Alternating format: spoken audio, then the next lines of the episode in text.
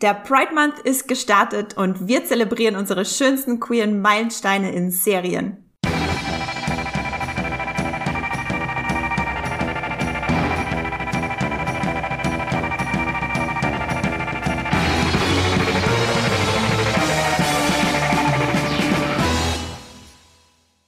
Hallo und herzlich willkommen zu Streamgestöber, zu einer neuen Folge von eurem Movie Pilot Podcast, in dem wir über die besten Serien und Filme reden, die es da draußen zu streamen gibt bei all euren Streaming-Diensten. Und heute ist ein ganz eine ganz besondere Folge und zwar ist der Pride Month gestartet am 1. Juni. Wie ihr wisst, jeden Juni ist Pride Month, jeden Juni wird die queere Community gefeiert und die queere Community geht auch auf die Straße und demonstriert natürlich, dass alles noch viel besser wird, weil wir noch einen langen Weg vor uns haben. Und dafür habe ich mir meinen ganz großartigen Kollegen und unseren Serienexperten in den Podcast geholt. Max Wieseler, hallo. Hallo, ich äh, schwenke meine imaginäre Flagge. Ja, Max und ich haben, haben schon unsere imaginären äh, Regenbogenflaggen gehisst. Die wehen so ganz selig hier im Hintergrund, wenn wir heute über wunderschöne Serien reden können. Und ähm, wir sind zwei queere Redakteure und gucken natürlich auch sehr gerne Serien mit queeren Figuren, mit queeren, Ser äh, mit queeren Momenten und haben heute eine ganz persönliche Liste zusammengestellt. Vielleicht bevor wir losstarten, noch ein paar Worte zum Pride Month an sich. Vielleicht ist euch der noch gar nicht so ein Begriff. Das ist immer dann, wenn die ganzen Firmen alle äh, Regenbogenflaggen auf, auf ihre äh, Icons packen, dann ist wieder Pride Month. Nee, hat natürlich um einiges mehr Bedeutung. Geht zurück auf äh, die Stonewall-Aufstände beziehungsweise den Stonewall-Aufstand 1969. Wenn ihr darüber mehr lesen wollt, dann packe ich euch noch einen Artikel in die Show Notes. Wir haben natürlich jetzt nicht Zeit, äh, da auf alles ganz genau einzugehen. Auf jeden Fall fand das damals im Juni statt und darauf begründet sich auch, dass der Pride Month jedes Jahr im Juni stattfindet und für die Rechte von LGBTQ plus ähm, Menschen aufmerksam gemacht wird. Max, wir haben jetzt 19 LGBTQ plus Serien und Serienmomente. Vielleicht wollen wir einmal noch ganz kurz erklären, wofür das LGBTQ Plus denn steht, damit wir alle abgeholt haben. Möchtest du das vielleicht einmal kurz aufschlüsseln? Ich hoffe, jetzt ich nichts falsch. Lesbian, Gay, Bi, Trans, Queer und Plus. das ist immer schwierig, weil das Plus natürlich kein Buchstabe ist. Aber das Plus ist äh, dafür da, um alle weiteren sexuellen Orientierungen und Genderidentitäten noch mit einzuschließen, damit wirklich alle ihren Platz finden. Das heißt, äh, dass auch A wie asexuell und P wie pansexuell, I wie intersexuell und natürlich A wie Elle Allies, die Alliierten. Die Alliierten, ja. Die äh, ganz tollen heterosexuellen Menschen da draußen, die auch mit uns den Pride Month feiern und feiern wollen, generell auch über den Pride Month hinaus. Genau, 19 Serien und Serienmomente. Genau, wir äh, waren nämlich erst so ein bisschen überfordert, als wir dachten, wir wollen historisch hier komplett allumfassend die ganze queere Seriengeschichte wiedergeben. Äh, das würde, glaube ich, ein bisschen den Rahmen sprengen. Und es passt auch nicht so ganz zum Streamgestöber, weil das oft halt alles auch ältere Serien sind aus den äh, 80er und 90ern, wo äh, die man halt in Deutschland gar nicht streamen kann. Also dann können wir euch jetzt hier vom Himmel loben über Serien, die man gar nicht gucken kann. äh, wird auch die ein oder andere, glaube ich, auch bei uns jetzt in der Liste dabei sein. Zumindest eine bei mir.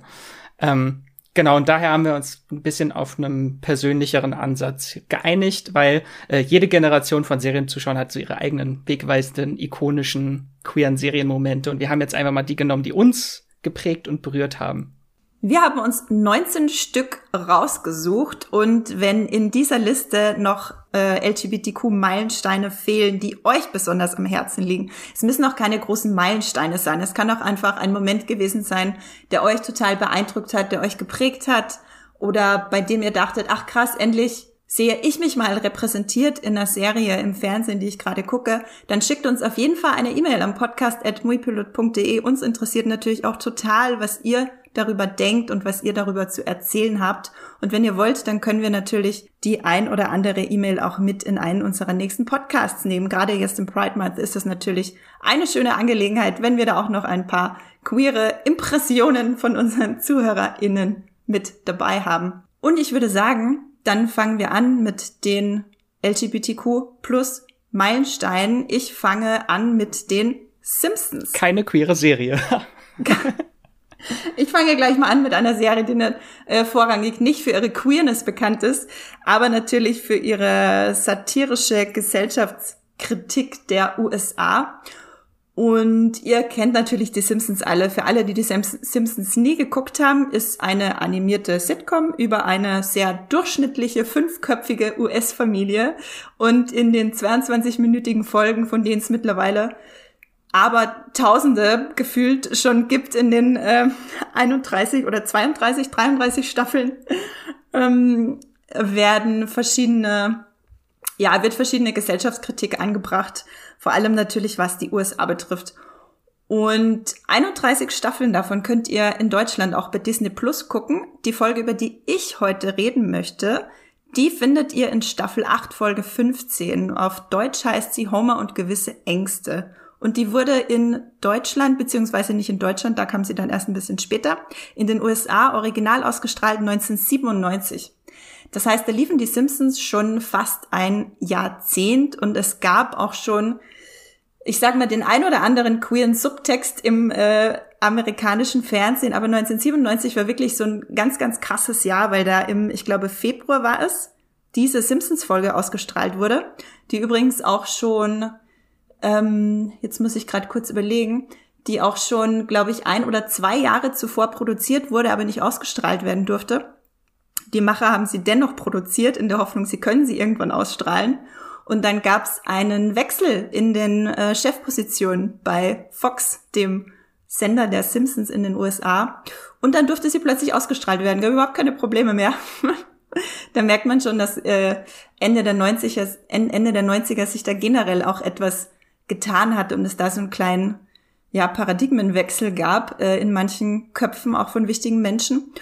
Und dann äh, zwei oder drei Monate später gab es auch dieses große öffentliche Outing von Ellen DeGeneres. Ihr kennt sie alle, die ähm, Moderatorin und Schauspielerin. Das ist alles innerhalb von ein paar Monaten in den USA passiert und das hat schon ja ganz schön viele Leute aufgerüttelt. Manche waren empört, manche haben sich gefreut äh, im Nachhinein betrachtet ist das äh, ein super spannender Moment in der queeren Geschichte. Und die Folge Home und gewisse Ängste, Max, hast du sie zufällig gesehen? Ist dir die Folge ein Begriff oder bist du jetzt gespannt, was ich gleich erzähle? Also gesehen habe ich sie bestimmt, weil ich sie alle gesehen habe, aber äh, die verschwimmen alle irgendwo in meinem Siebhirn. Wahrscheinlich äh, habe ich sie schon wieder vergessen kann ich total verstehen, wenn ich den Titel hören würde, Homer und gewisse Ängste, wäre ich auch so, äh, pff, oh, keine Ahnung, äh, bestimmt gesehen. Äh, wenn ich jetzt davon erzähle, dann weißt du hundertprozentig, was, äh, um was es geht und was das für eine Folge ist. Sie hat damals übrigens äh, einen Emmy, also den bedeutendsten US-Fernsehpreis gewonnen und einen GLAD Award, also J-L-A-A-D Award, das ist so der bedeutendste Preis nach queeren Standards für Serien und Filme in den USA, genau. Und was die Simpsons gemacht haben in dieser Folge ist, sie haben einen sehr populären und offen queeren Regisseur engagiert, John Waters, der auch wirklich eben 1997 ziemlich bekannt war. Und er spricht in dieser Folge als Gaststar einen offen schwulen Mann namens John tatsächlich. Genau, falls ihr euch jetzt fragt, wer John Waters ist, das ist dieser äh, lässige Typ mit dem ganz schmalen Oberlippenbart, den ihr bestimmt, den ihr bestimmt schon mal gesehen habt. Der hat äh, ähm, es kann unter Anführungszeichen Skandalfilme wie Pink Flamingos gemacht, war ein Pionier der Schwulenbewegung und später wurde er dann auch einem Mainstream-Publikum ein bisschen mehr bekannt durch Filme wie Hairspray oder Cry Baby, die wirklich äh, ziemlich ziemliche Popularität genossen. Genau, und in dieser Folge unterwandern die Simpsons halt in 22 Minuten die extrem tiefsitzende Homophobie, nicht nur in den USA, aber natürlich speziell auf die USA zugeschnitten in den Simpsons. Und was passiert in dieser Folge ist, dass die ganze Familie lernt John kennen, ein äh, Verkäufer in einem Ramschladen, ein ganz, ganz großartigen Ramschladen, der ganz viele Raritäten vereint. Und alle lieben ihn. Also Homer, Marge und die Kinder, Bart, Lisa, Maggie, alle lieben diesen Typen. Er ist super charmant und sympathisch. Und Sie verbringen einen schönen Nachmittag miteinander, einen schönen Abend und dann am nächsten Morgen kommt Homer so in die Küche und meint, auch John ist wirklich der großartigste Typ auf der ganzen Welt. Marge, vielleicht sollten wir ihn mal gemeinsam mit seiner Frau einladen und Marge dann so, hm, also meinst du nicht? Also und die Kinder gucken Homer auch so komisch an, weil alle haben halt verstanden, dass John schwul ist. Äh, nur für Homer existiert das halt nicht in seiner Welt. Und die Simpsons dröseln dann halt diese, diese Homophobie sehr, ja, mit sehr viel äh, sch schmerzhaften Pointen, sage ich mal, dröseln sie das halt auf. Und das äh, kulminiert dann darin, dass Homer ähm, Bart zu einem männlicheren Jungen machen möchte und ihn halt in Lebensgefahr bringt und John sie dann am Ende retten muss. Und ich kann euch die Folge wirklich empfehlen, weil sie sehr sehr toll mit sehr viel großartig geschriebenen Pointen ähm, entlarvt, wie absurd diese Homophobie ist, die ja immer noch existiert, gerade auf äh, schwule Männer bezogen. Und ähm, Max, kannst du dich jetzt erinnern, welche Folge ich meine? Die mit den Rentieren am Ende. Sehr düster, aber ja. Letztes Jahr, letztes Jahr war das, oder? Äh, wo wir alle so einen großen Rewatch gemacht hatten von den frühen Staffeln. Ja. Könnt ihr euch gerne anhören, haben wir einen Podcast zu gemacht, zu den besten Simpsons-Folgen. Habe ich mir tatsächlich hier auch notiert. Das ist äh, Folge 31 von Streamgestöber. Es ist wirklich schon eine Weile her. Äh, der große Simpsons Guide. Ich glaube, Max, den haben wir beide mit Jenny aufgenommen. Ja, genau. Und muss man natürlich auch sagen, die äh, Simpsons haben natürlich auch in den letzten 30 Jahren viele tolle queere Figuren erschaffen. Ähm, und bessern sich auch, was Repräsentation angeht, langsam. Äh, also, ich weiß gar nicht, was Patty oder Selma ist ja auch eine Hauptfigur, die lesbisch ist. Eine von den beiden kettenrauchenden Bouvier-Schwestern. Ich verwechsel sie, ich verwechsel sie immer noch. Ich habe so viel Simpsons geguckt. Vielleicht gerade deswegen kann sie nicht auseinanderhalten. Ich glaube, es gab mittlerweile auch schon Pride, glaube ich, auch in äh, Springfield. Waylon Smithers ist schwul, der Musiklehrer von Lisa, der ist, glaube ich, auch schwul. Lisa selbst ist natürlich auch eine bisexuelle Ikone in den ganzen Zukunftsfolgen. Äh, wird, wird ja oft äh, manchmal angedeutet oder gezeigt, dass sie auch äh, Frau mit Beziehung, äh, Beziehungen mit Frauen hatte. Gab es jetzt auch in der 32. Staffel, äh, gab es auch wieder eine sehr tolle äh, Folge mit Werner Herzog als Gastauftritt. Nein, ernsthaft? Ja. Oh, wie großartig. Also Werner Herzog macht einen Gag über Angela Merkel in den Simpsons. Das ist mein Highlight, das einzige Highlight in der 32. Staffel. Und da äh, sagt der Lisa die Zukunft voraus. Äh, das ist wieder so eine Zukunftsfolge. Und dann am Ende rechnet er ihr die Quoten vor, äh, wie viel Prozent sie äh, Möglichkeit hat, einen Freund zu finden am College. Äh, sind gleich 50 Prozent und 70 Prozent, dass sie eine Freundin findet. Und sie sagt, das ist toll. Es ist großartig. Oh. Ja, schade, dass man die 32. Staffel noch nicht bei Disney Plus streamen kann. Ähm, sobald das geht, werden wir, werden wir euch da draußen natürlich Bescheid geben, denn wenn ihr diese großartige Werner Herzog äh, Lisa Zukunftsfolge gucken könnt. Das klingt ganz toll. Genau. Ähm, aber wenn ihr jetzt Lust auf Homer und gewisse Ängste bekommen habt, dann Staffel 8, Folge 15. Ich will euch gar nicht noch mehr darüber verraten, falls ihr sie noch gucken möchtet. Ähm, jedenfalls war das ein absoluter Meilenstein und ich habe die Folge selber irgendwann in den Nullerjahren das erste Mal gesehen, als ich als Jugendliche jeden Nachmittag Simpsons geguckt habe im äh, hier österreichischen ORF und auf Pro7 immer hin und her, weil die immer nacheinander schön liefen, konnte ich einmal da, einmal da Simpsons gucken, jeden Tag. Und da habe ich die auf jeden Fall gesehen und fand die immer schon äh, ziemlich cool, die Folge. Hab aber damals noch nicht so viel drüber nachgedacht, aber jetzt im Nachhinein gibt auch einige sehr spannende Texte darüber, äh, was die Folge eigentlich alles entlarvt und wie absurd, ähm, ja, wie absurd äh, homofeindlichen oder auch wirklich die homophoben Parolen sind, weil man muss ja auch immer, das ist mir da auch nochmal klar geworden, man muss ja immer unterscheiden zwischen Homophobie und Homofeindlichkeit. Homophobie ist ja zumeist wirklich diese, ähm, diese Angst, also Phobie heißt ja natürlich Angst, also diese tiefsitzende Angst vor dem Unbekannten, mit der man sich einfach auseinandersetzen muss. Und Homofeindlichkeit ist auch wirklich dann systematische, äh, systematisches Ablehnen, genau. Und hier geht's wirklich um die Homophobie. Und das ist eine ganz tolle Simpsons-Folge. So, Max, jetzt habe ich ziemlich viel schon über die Simpsons gequatscht. Was hast du denn als nächstes mitgebracht? Jetzt ähm, springen wir ins Jahr 1998, mal einen großen Sprung. ähm, genau, zu Will and Grace, eine queere Sitcom. Das war, glaube ich, somit eine der ersten Sitcoms, die sich wirklich äh, queere Hauptfiguren im Fokus und im Ensemble hatte. Ähm, da die lief ursprünglich bis 2006 und dann gab es jetzt vor ein paar Jahren noch mal so ein Revival mit drei Staffeln von 2017 bis 2020. Ich weiß, ich habe damals, als sie auf DVD rauskam, die ersten drei Staffeln gesehen, danach nicht weiter und dann habe ich beim Revival angesetzt. Ich habe nichts verpasst und war genauso emotional involviert in die Serie. Ähm, da kann man natürlich auch wieder ein bisschen wahrscheinlich zurückführen auf das große medienwirksame Outing von Ellen DeGeneres, was ja 1997 war und ein Jahr später kam dann zufällig eine Sitcom mit queeren Hauptfiguren. Zufall? Hm. äh, genau, die erste Primetime-Serie. Und äh, worum es überhaupt geht, falls ihr noch nie was von Will and Grace äh, gehört habt, ist eine Sitcom rund um das Leben von vier New Yorker Freundinnen. Ähm, also eigentlich wie Friends, nur mit äh, unter anderem dem schwulen Anwalt Will. Der war nämlich am College mit seiner äh, Freundin Grace zusammen und sogar verlobt, bis sie dann herausfand, dass er eigentlich auf Männer steht. Und Jahre später äh, sind sie aber immer noch befreundet und Grace zieht nach einer Trennung in Wills Apartment in der Upper West Side von Manhattan.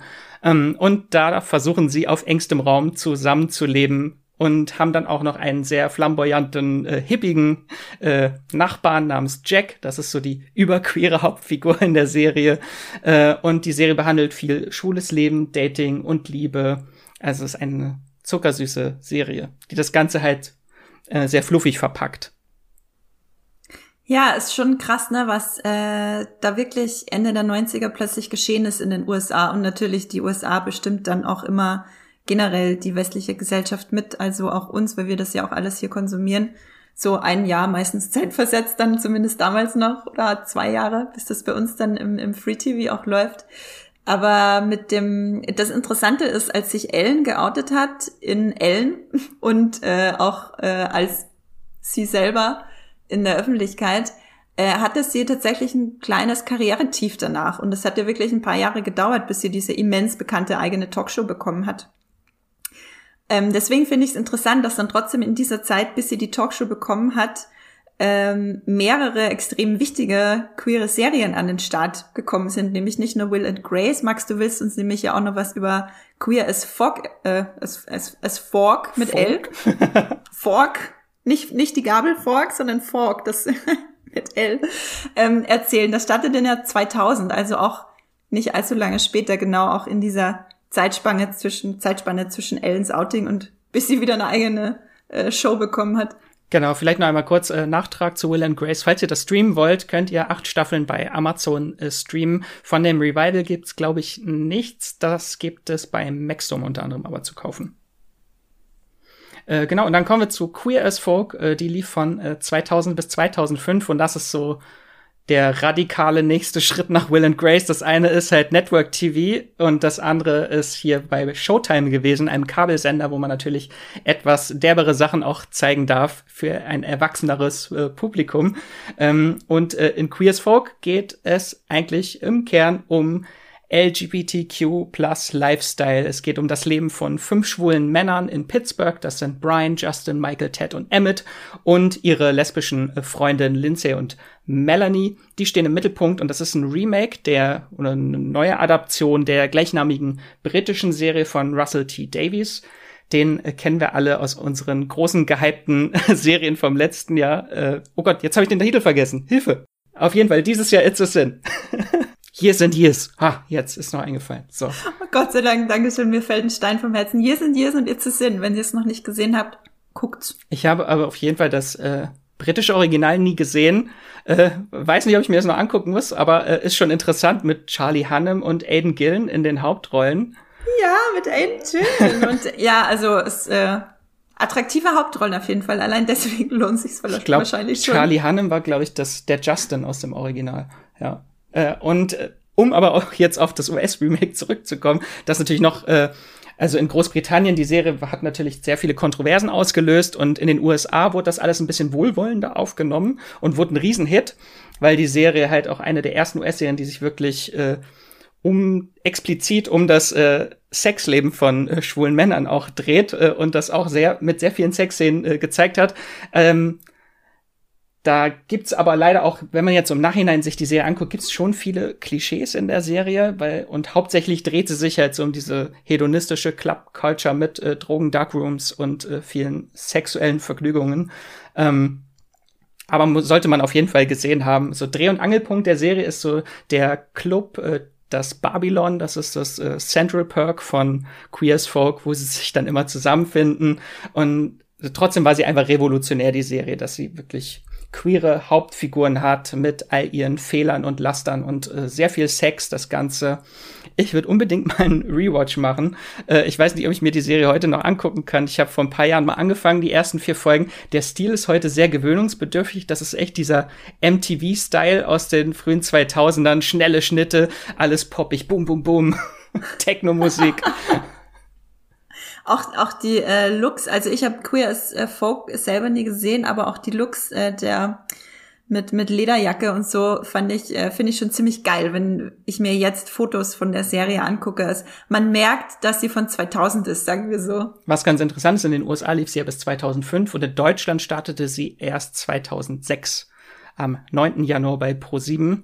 Da habe ich sie dann nämlich auch geguckt im Januar 2016. Das war noch vor, da war noch der kleine ungeoutete Max, der sich das heimlich nachts bei ProSieben ohne Ton angeguckt hat, weil's, weil die alle so rumgestöhnt haben. Die haben alle so laut gestöhnt und das war ganz schrecklich. Ich wollte nicht, dass meine Mama das mitbekommt.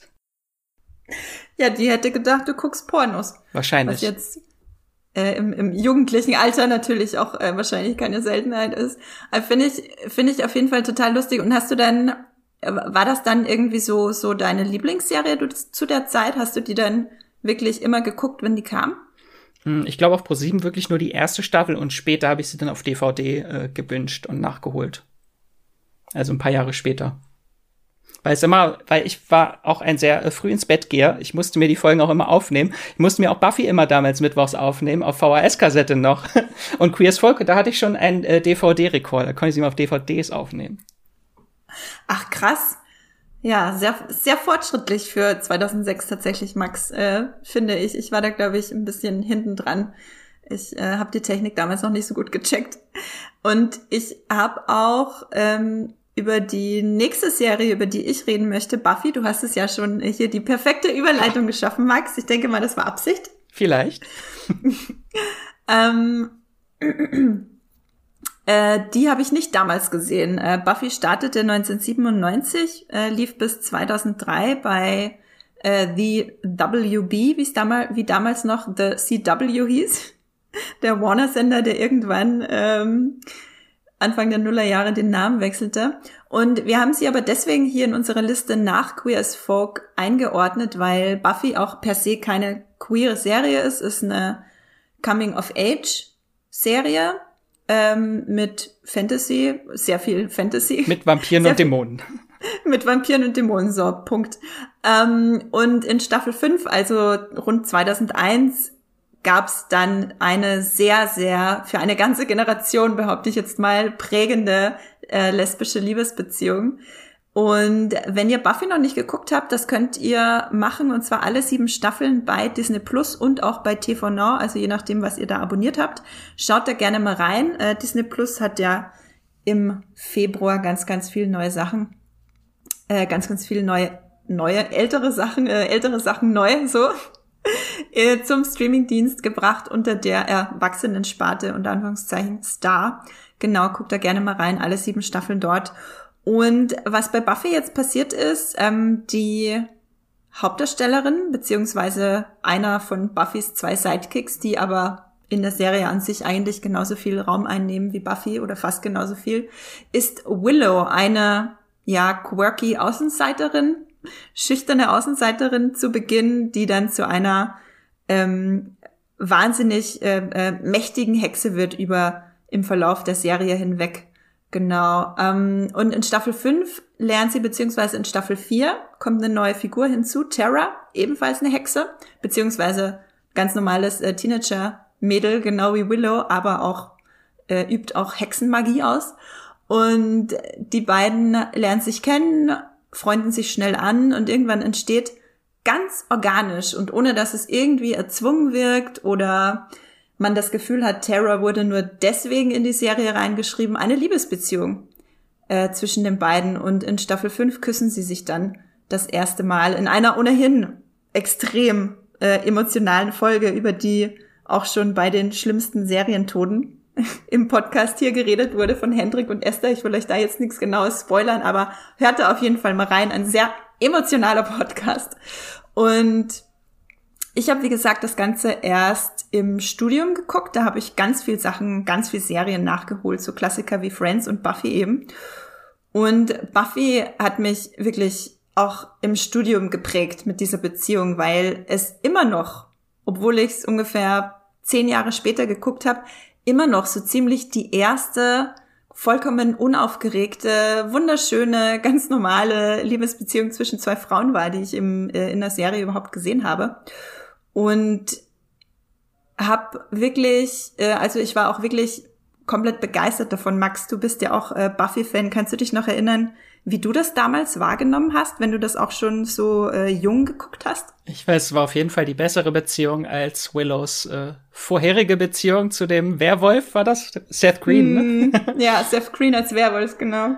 Ja, ich fand die einfach unglaublich. Also ich habe mit denen mitgefiebert mit diesem Paar und äh, äh, Tara hat auch, glaube ich, einen der schönsten Liebessongs für jemanden überhaupt in Serien mit I'm Under Your Spell. Oh. Sowieso beste Musical-Folge aller Zeiten. Ne? Ja, Once More with Feeling. Äh, wir halten das hier jetzt offiziell fest. Max und ich haben es beschlossen für die Allgemeinheit. Once More with Feeling ist, Buffy ist die beste Musical-Episode aller Zeiten und alle, die danach kamen, haben sich natürlich daran orientiert und es nicht besser gemacht. Nein. Auch wenn es sehr viele sehr schöne Musical-Folgen in anderen Serien gab, wie Scrubs und so weiter. Aber bei Buffy fand ich die Beziehung insofern ganz toll, weil schon vorher und auch nachher verschiedenste Beziehungen, ich meine, es ist eine Teenie-Serie, ähm, eine Rolle gespielt haben und die Beziehung zwischen Tara und Willow nicht irgendwie sonderlich hervorgehoben wurde, ihr aber trotzdem sehr viel Aufmerksamkeit und, und liebevolle Erzählung geschenkt wurde. Also ich habe das absolut positiv wahrgenommen und auch die Probleme, die die beiden dann miteinander entwickelt haben. Es ging nie äh, um ihre Queerness an sich, es ging einfach immer um die beiden als eigenständige Personen und um ihre Beziehung. Und über das Ende der beiden reden wir nicht. Das will ich erstens nicht spoilern und zweitens rede ich aber nicht drüber, weil es für mich nicht existiert. Und die beiden haben wirklich eine ganze Generation damals geprägt mit dieser völlig normalen, äh, wundervollen Liebesgeschichte. Und ich kehre da auch immer wieder gerne zurück. Also gerade die Musical-Folge hat viele Höhepunkte, aber ich gucke sie auch vor allem deswegen so gern, weil die beiden, als die Beziehung der beiden halt gut lief, wirklich so ein, ich weiß nicht, so ein immenser Wohlfühlfaktor waren in dieser Serie, finde ich.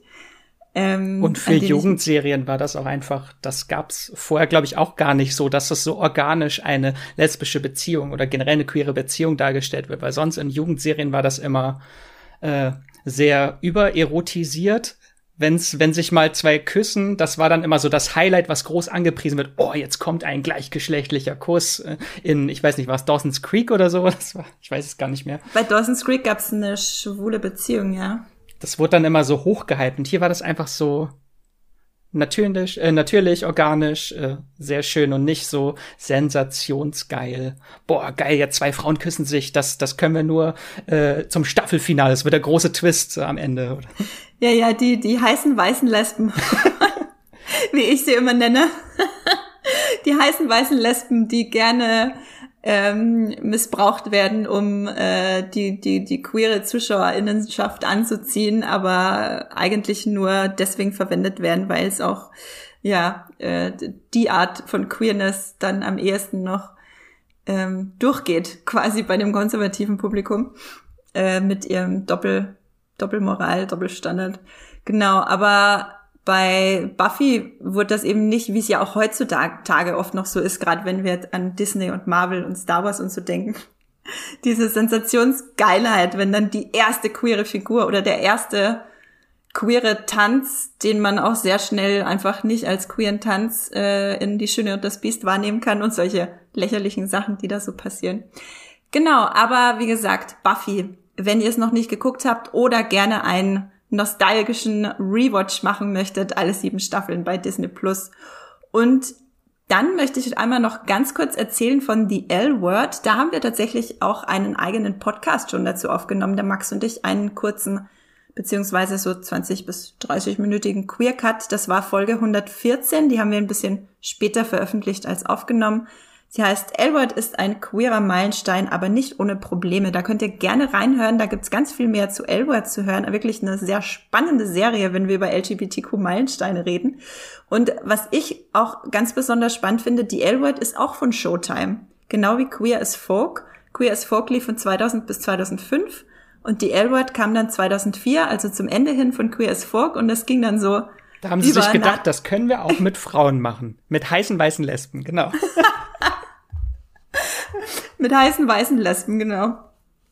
Und ähm, dann kam, ja, dann kam die L-Word 2004 bis 2009 und das, das war so die, ne, die, die queere äh, die queere, tabubrechende Showtime-Phase, was ich äh, im Nachhinein betrachtet ganz interessant finde. Das ist mir auch erst bei der Recherche für diesen Podcast bewusst geworden, dass Showtime da eine ziemlich große Rolle gespielt hat, was die äh, queere Repräsentation im Mainstream betrifft.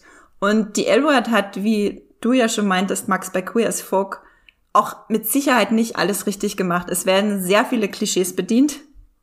Wenn es halt in, äh, ja, so wie es in Queer as Folk, Max, wie du meintest, sehr viel um die ähm, so eine hedonistische Club, äh, schwulen Club-Szene geht, äh, geht's auch in Elwood am Anfang in erster Linie darum, dass jede lesbe und bisexuelle Frau in LA schon mal mit einer was hatte, mit der sie dann, keine Ahnung, über drei Ecken eh schon verknüpft war, quasi romantisch gesehen.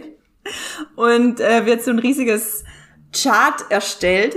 So ein Cluster genau so ein riesiges Cluster erstellt, äh, wer mit wem schon alles hat und wo dann quasi man nachgucken kann online, äh, über wie viel Ecken man jetzt mit allen anderen Lesben und bisexuellen Frauen in LA verbandelt ist. Also das LinkedIn für Lesben.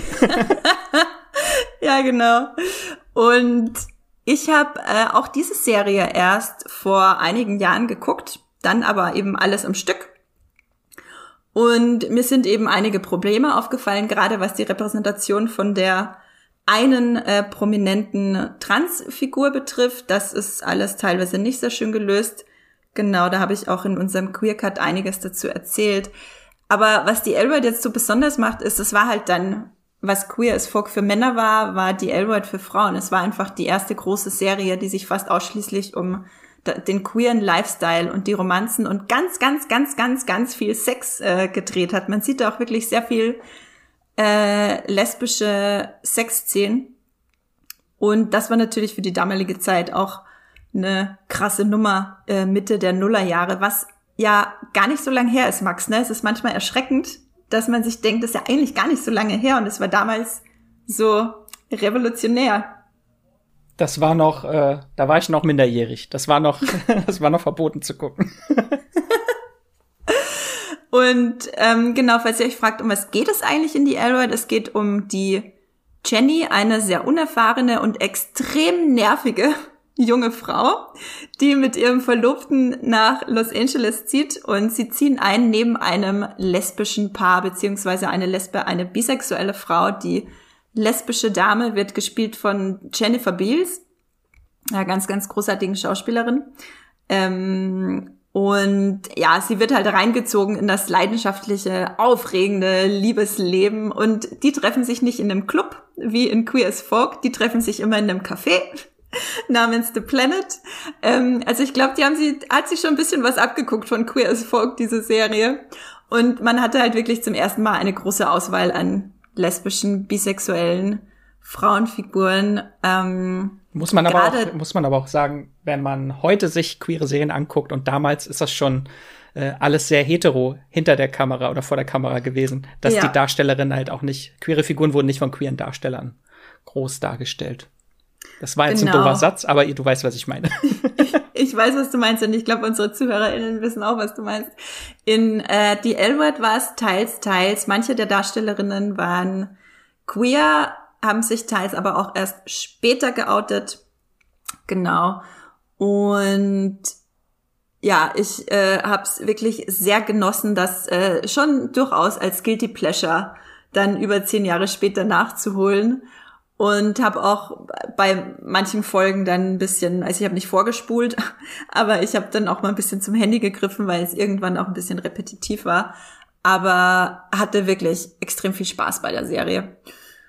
Und dann komme ich, bevor ich mich jetzt zu lange damit aufhalte, noch einmal ganz kurz zur nächsten Serie, bevor Max wieder dran ist und euch ganz viel über das Ryan Murphy-Verse erzählt komme ich noch kurz zu Grey's Anatomy. Da wollte ich einmal nur kurz darauf aufmerksam machen, dass Grey's Anatomy hat die am längsten laufende LGBTQ plus Figur überhaupt.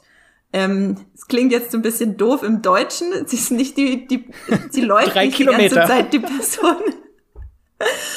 Aber es geht um die besagte, äh, es geht um Kelly Torres die bisexuelle Ärztin in Grey's Anatomy, die am Ende der zweiten Staffel 2006 in Grey's Anatomy eingeführt wird und elf ganze Staffeln lang mit im Hauptcast ist und auch wirklich, wie sie sich entwickelt, die Beziehungen mit Männern, mit Frauen, die sie hat, ähm, ihre Persona wurde auch von Fans und KritikerInnen immer geliebt und äh, gleichermaßen gefeiert. Ich selber habe äh, Grey's Anatomy auch geguckt bis, glaube ich, Staffel 9 und ich habe Kelly immer geliebt. Ähm, selber noch ungeoutet, die, die kleine ungeoutete Andrea, als sie da Grey's Anatomy geguckt hat, war ihr wahrscheinlich, also mir, äh, selber wahrscheinlich noch nicht äh, so wirklich hundertprozentig bewusst, äh, dass ich bisexuell bin, aber ähm, ich hatte immer eine besondere Faszination für Kelly Torres. Das hätte mir vielleicht auch zu denken geben können. Aber naja, manche Sachen, äh, die checkt man dann erst ein bisschen später, wenn man ein bisschen älter ist. Genau, ähm, genau, das, wenn ihr mehr zu Grey's Anatomy erfahren wollt, dann könnt ihr auch Folge 139 anhören, dass ich, die ich gerade vor kurzem mit Esther und Melle aufgenommen habe, und zwar Grey's Anatomy, warum die größte Arztserie unserer Zeit so beliebt ist. Da haben wir ein Deep Dive gemacht zum Start von Staffel 17. Nee, 18? Nee, 17. Ach, Mensch. Ja, Wer kommt denn da noch mit? viel, eine hohe Zahl. Äh, Max, Glee. Glee, aha. 2009 ist es gestartet. Ähm, falls ihr noch nie was davon gehört habt, Glee ist eine Highschool Musical-Serie, Jugendserie von äh, Ryan Murphy, Ian Brennan und Brad Falchuk. Die hat man bestimmt schon mal gehört, wenn man Streamgestöber gehört hat, weil ich sie sehr oft erwähne. äh, die lief für sechs Staffeln bis 2015 ähm, die kann man, die Staffeln alle bei Netflix und bei Disney Plus streamen. Und die Serie hat einen ganz besonderen Platz in meinem Herzen. Äh, und es tut, glaube ich, ein bisschen weh, retrospektiv über die Serie zu reden, weil in der Erinnerung war sie, glaube ich, besser, als sie es tatsächlich war. Und es ist auch ein bisschen schmerzhaft, weil äh, mittlerweile auch drei Hauptdarsteller schon verstorben sind von der Serie. Und das waren halt alles so Figuren, mit denen man halt groß geworden ist. ja. Äh, und die sind halt mittlerweile verstorben. Das ist sehr schade. Ähm, aber immer worum es geht, es geht um die Erlebnisse der New Directions, das ist der Glee Club, der Schulchor oder die Theater AG an der McKinley High School. Und die Serie behandelt dann hauptsächlich Themen wie Akzeptanz, Toleranz und Gemeinschaft. Und es geht viel halt um das Highschool-Leben mit viel sozialkritischen und aktuellen Themen zu der Zeit. Und warum ich sie hier mit aufzähle, ist natürlich die queere Repräsentation in der Serie. Zum einen natürlich wegen des queeren Serienschöpfers Ryan Murphy, der das Ganze aber auch sehr äh, dafür uh kämpft, das Ganze auf den Bildschirm zu bringen und den Leuten an seiner Queerness teilhaben zu lassen. Äh, und da haben wir so die Hauptfigur äh, Kurt Hummel zum Beispiel, der einfach äh, fabulous ist und eine großartige Beziehung später mit äh, Blaine hat, dem Warbler A cappella Sänger. Ich war, äh, ich hatte einen großen Crush damals. Max hat sich gerade mit der Hand ans Herz gegriffen. Ihr konntet das nicht sehen, aber es war sehr schön. Ja, äh, genau. Und das äh, ging halt mit Kurt los. Der war halt sehr äh, extrovertiert äh, gezeigt, der immer sich für Fashion interessiert. Und in der dritten Folge der ersten Staffel schon kam dann gleich sein Outing, wo er sich dann einer Hauptfigur äh, offenbart hat, dass er schwul ist und in Folge 4 schon, ich wusste gar nicht, dass das so früh in der Serie war, hatte er schon das äh, Outing vor seinem Vater. Und diese Vater-Sohn-Beziehung ist in der Serie auch so ein wichtiger Teil. Und da weiß ich noch, dass ich sehr viel geweint habe damals. Und äh, sonst gibt's viele tolle queere Figuren in der Serie. Es gibt die äh, Cheerleaderin äh, Santana und Britney, die eine Beziehung miteinander führen später. Es gibt den Transgender-Sportlehrer Coach Beast, der sich äh, später im Verlauf der Serie als äh, trans outet und dann eine Transition hat. Ähm, und später gibt's dann noch die Transfrau, das Transmädchen, Unique Adams, gespielt von Alex Newell.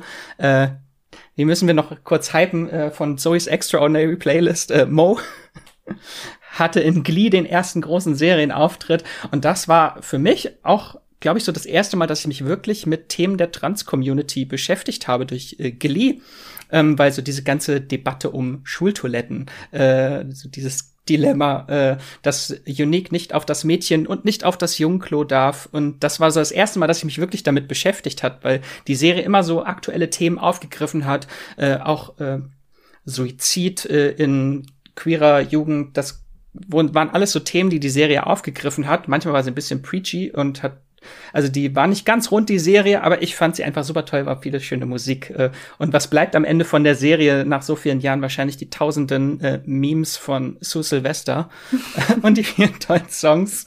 Äh, für mich war die Serie einfach so ein besonderer Teil in meinem Leben, weil sie 2009 gestartet war. Das war direkt nach meinem Schulabschluss, ähm, wo ich alles eigentlich gerade hinter mir hatte. Das ist so in der Schule der ganze Outing-Prozess. Man denkt, man hat's geschafft, man hat sich bei Freunden und in der Schule und bei Eltern geoutet und dann kommt das der nächste Lebensabschnitt und es geht alles wieder von vorne los. So. Und da hat ja, mich weiß, äh, Glee begleitet in dieser Zeit.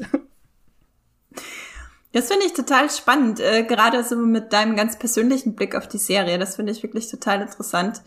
Ähm, das heißt, du hast dich jetzt noch nicht an einen Rewatch herangetraut?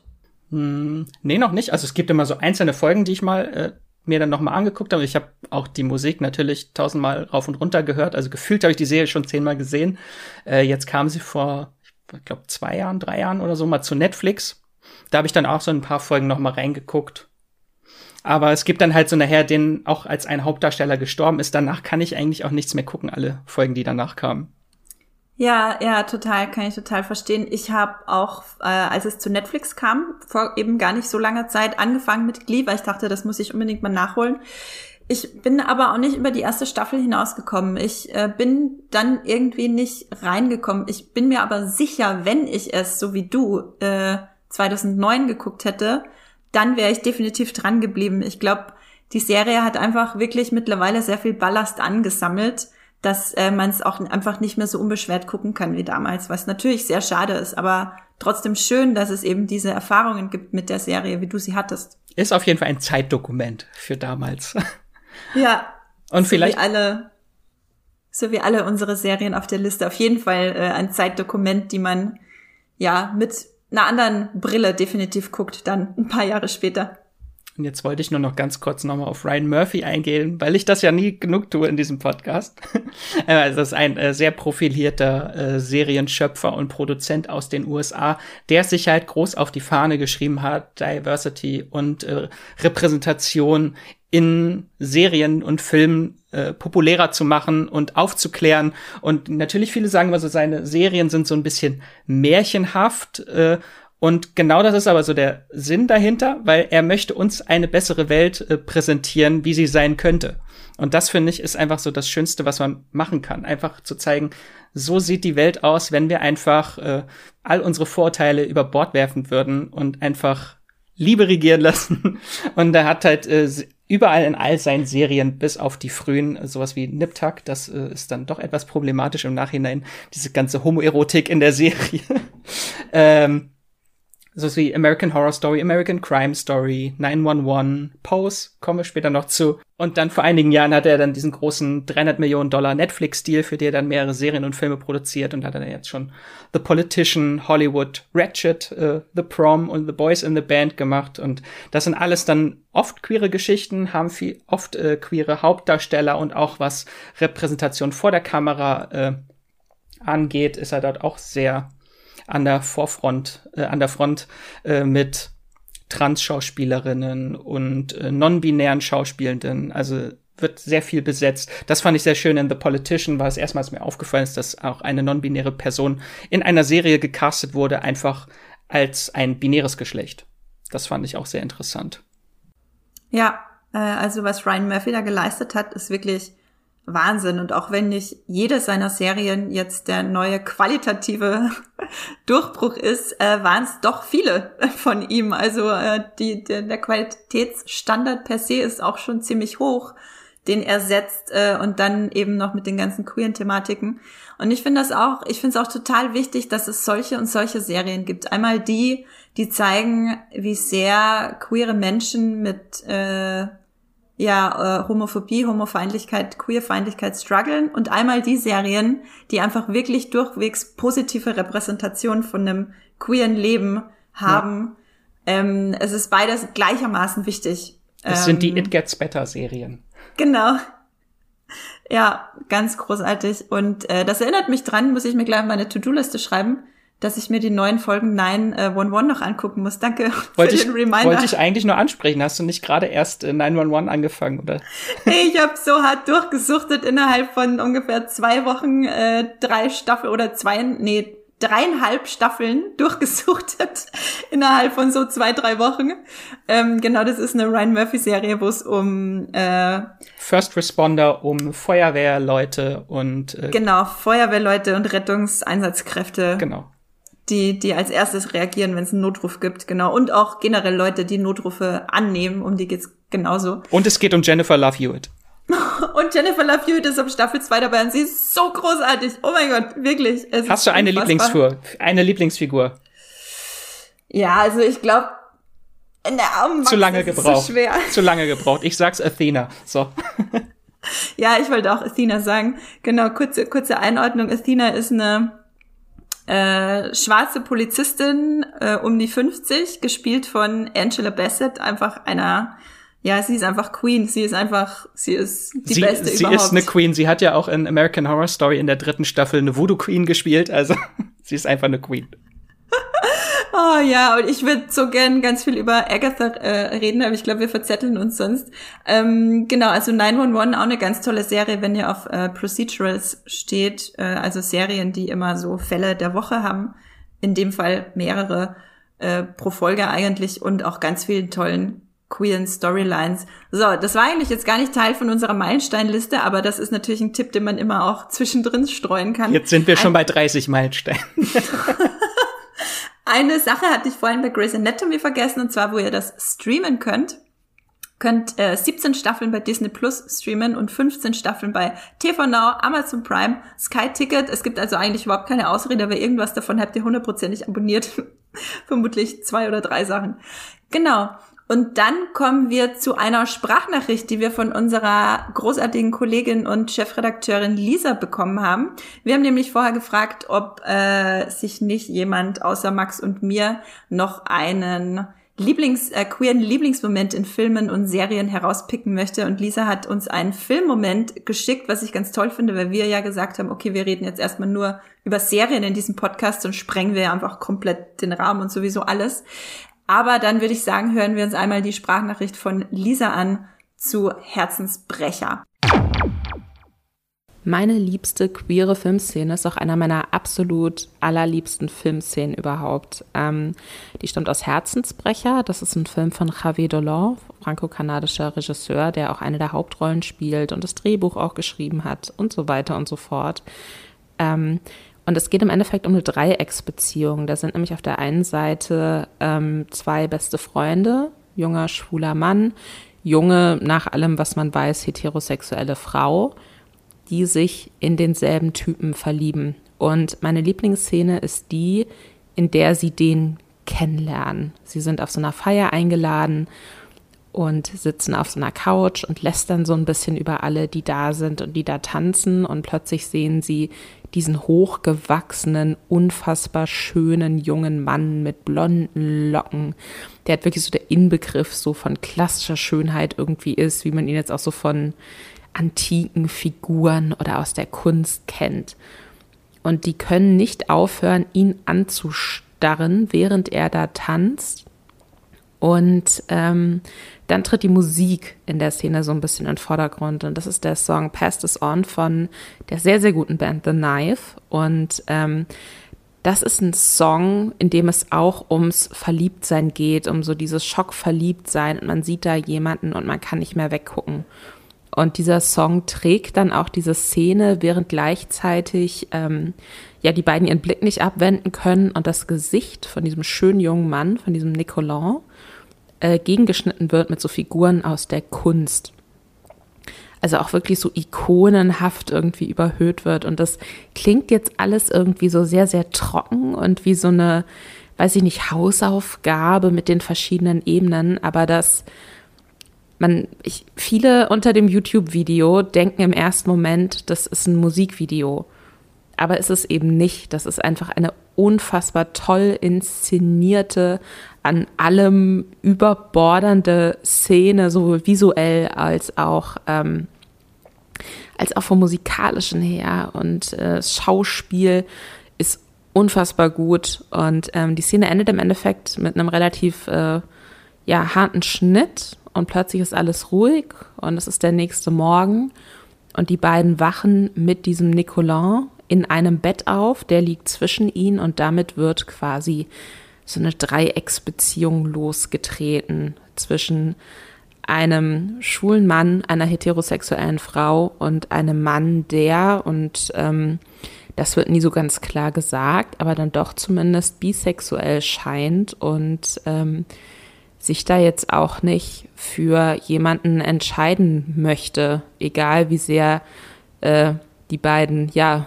Freunde es dann doch einfordern, dass er sich für einen von ihnen entscheidet.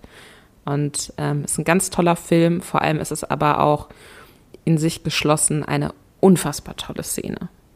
Ja, danke Lisa für diesen großartigen Einblick in eine deiner absoluten Lieblingsfilmszenen.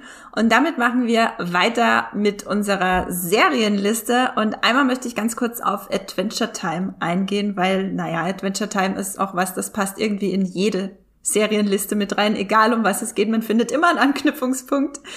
Und die Adventure Time lief von 2010 bis 2018. Es ist eine extrem abgedrehte, schräge, weirde, aber eben genauso liebenswerte und, und, und äh, herzerfüllende Animationsserie. Es geht um die Freundschaft von einem 14-jährigen Jungen namens Finn und seinem magischen Hund, beziehungsweise einem magischen Hund. Es ist nicht sein Hund. Die beiden sind eigentlich Ziehbrüder, aber das ist eine Geschichte für einen anderen Podcast. Ähm, genau, magischer Hund namens Jake und spielt in einer Fantasy-Postapokalypse. Also allein dieses Setting äh, schreit schon danach, mal reinzugucken.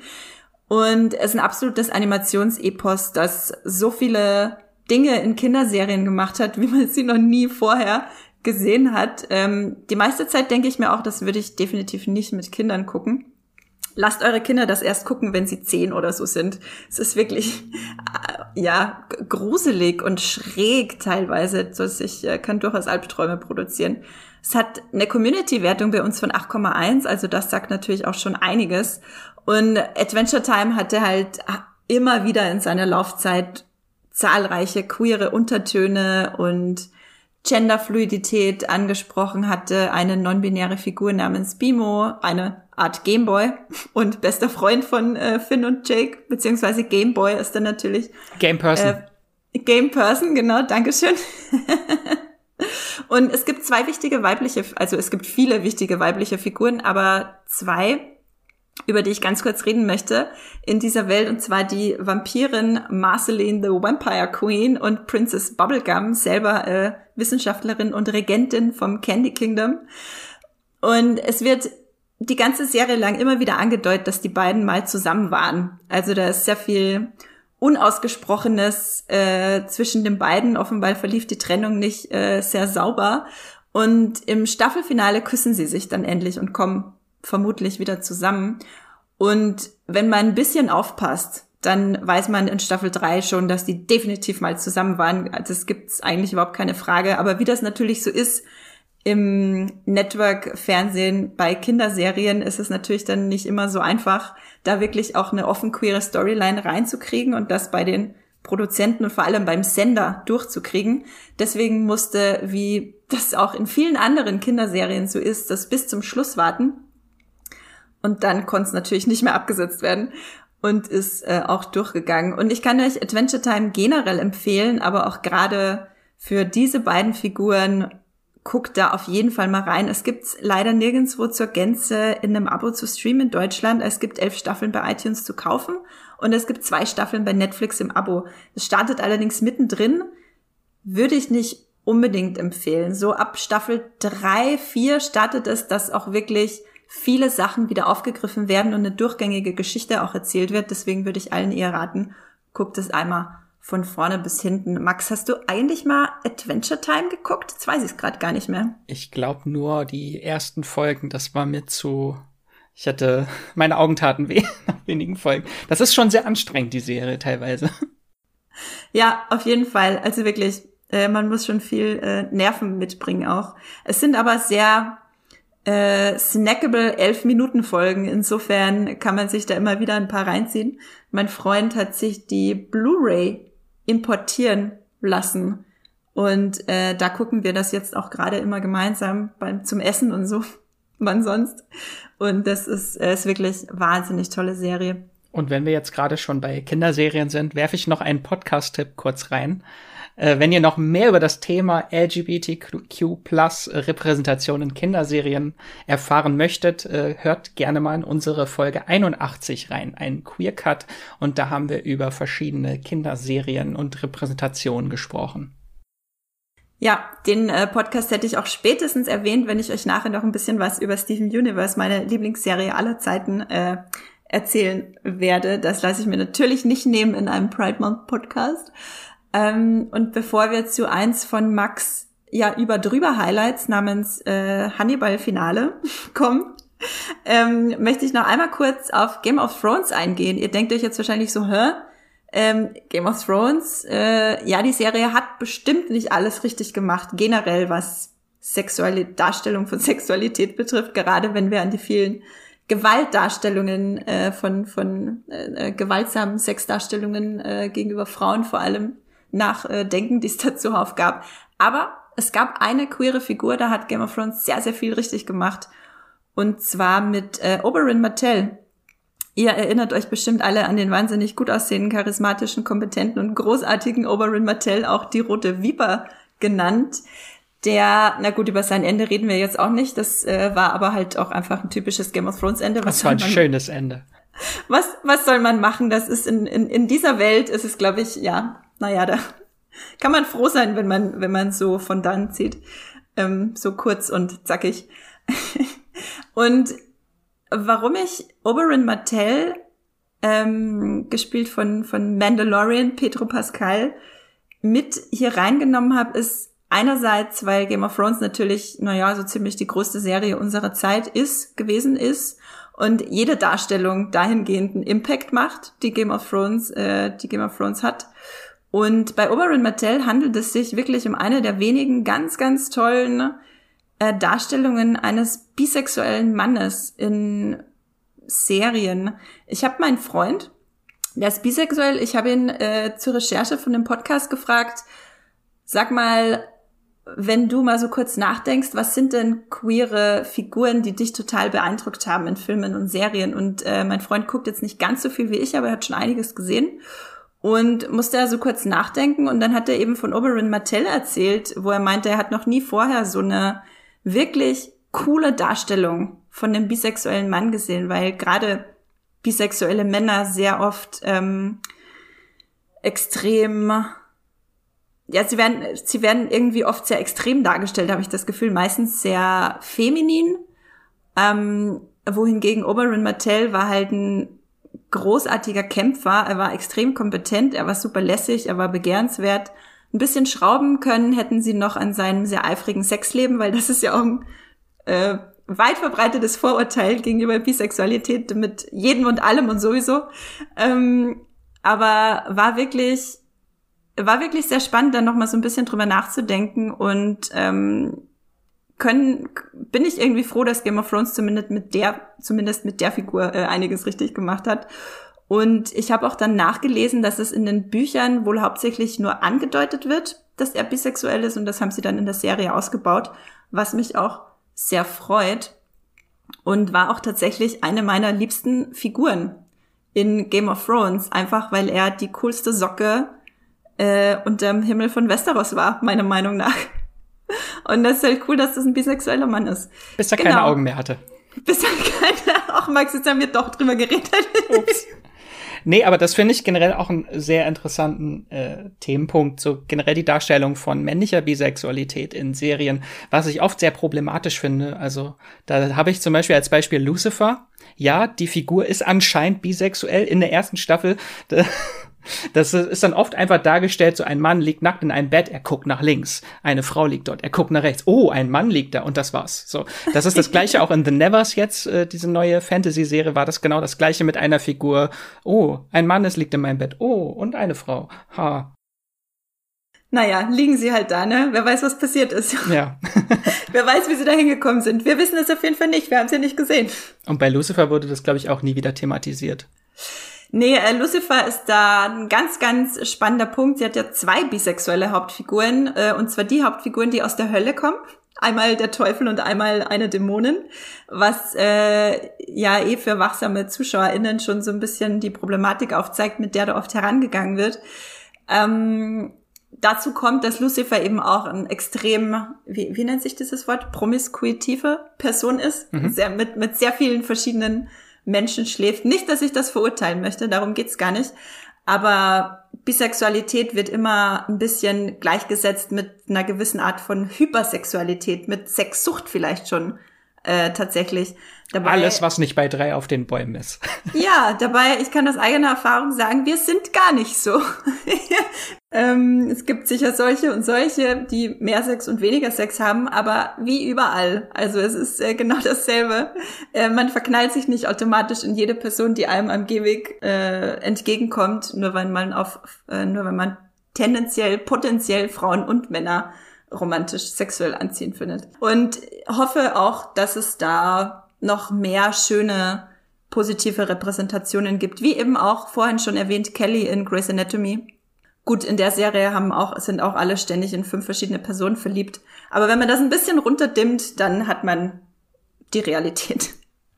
Und damit kommen wir jetzt zu einem großen Highlight von Max. Max, erleuchte mich bitte. Ich bin so gespannt. Ich habe Hannibal nämlich nie zu Ende geguckt. Und Spoilerwarnung wahrscheinlich für alle, ne? Oh ja, mal gucken. Ja, doch, ich will ja über das Rennen reden. Also kommen wir jetzt von rausgequetschten Augen zu äh, zubereiteten, schmackhaften Augen.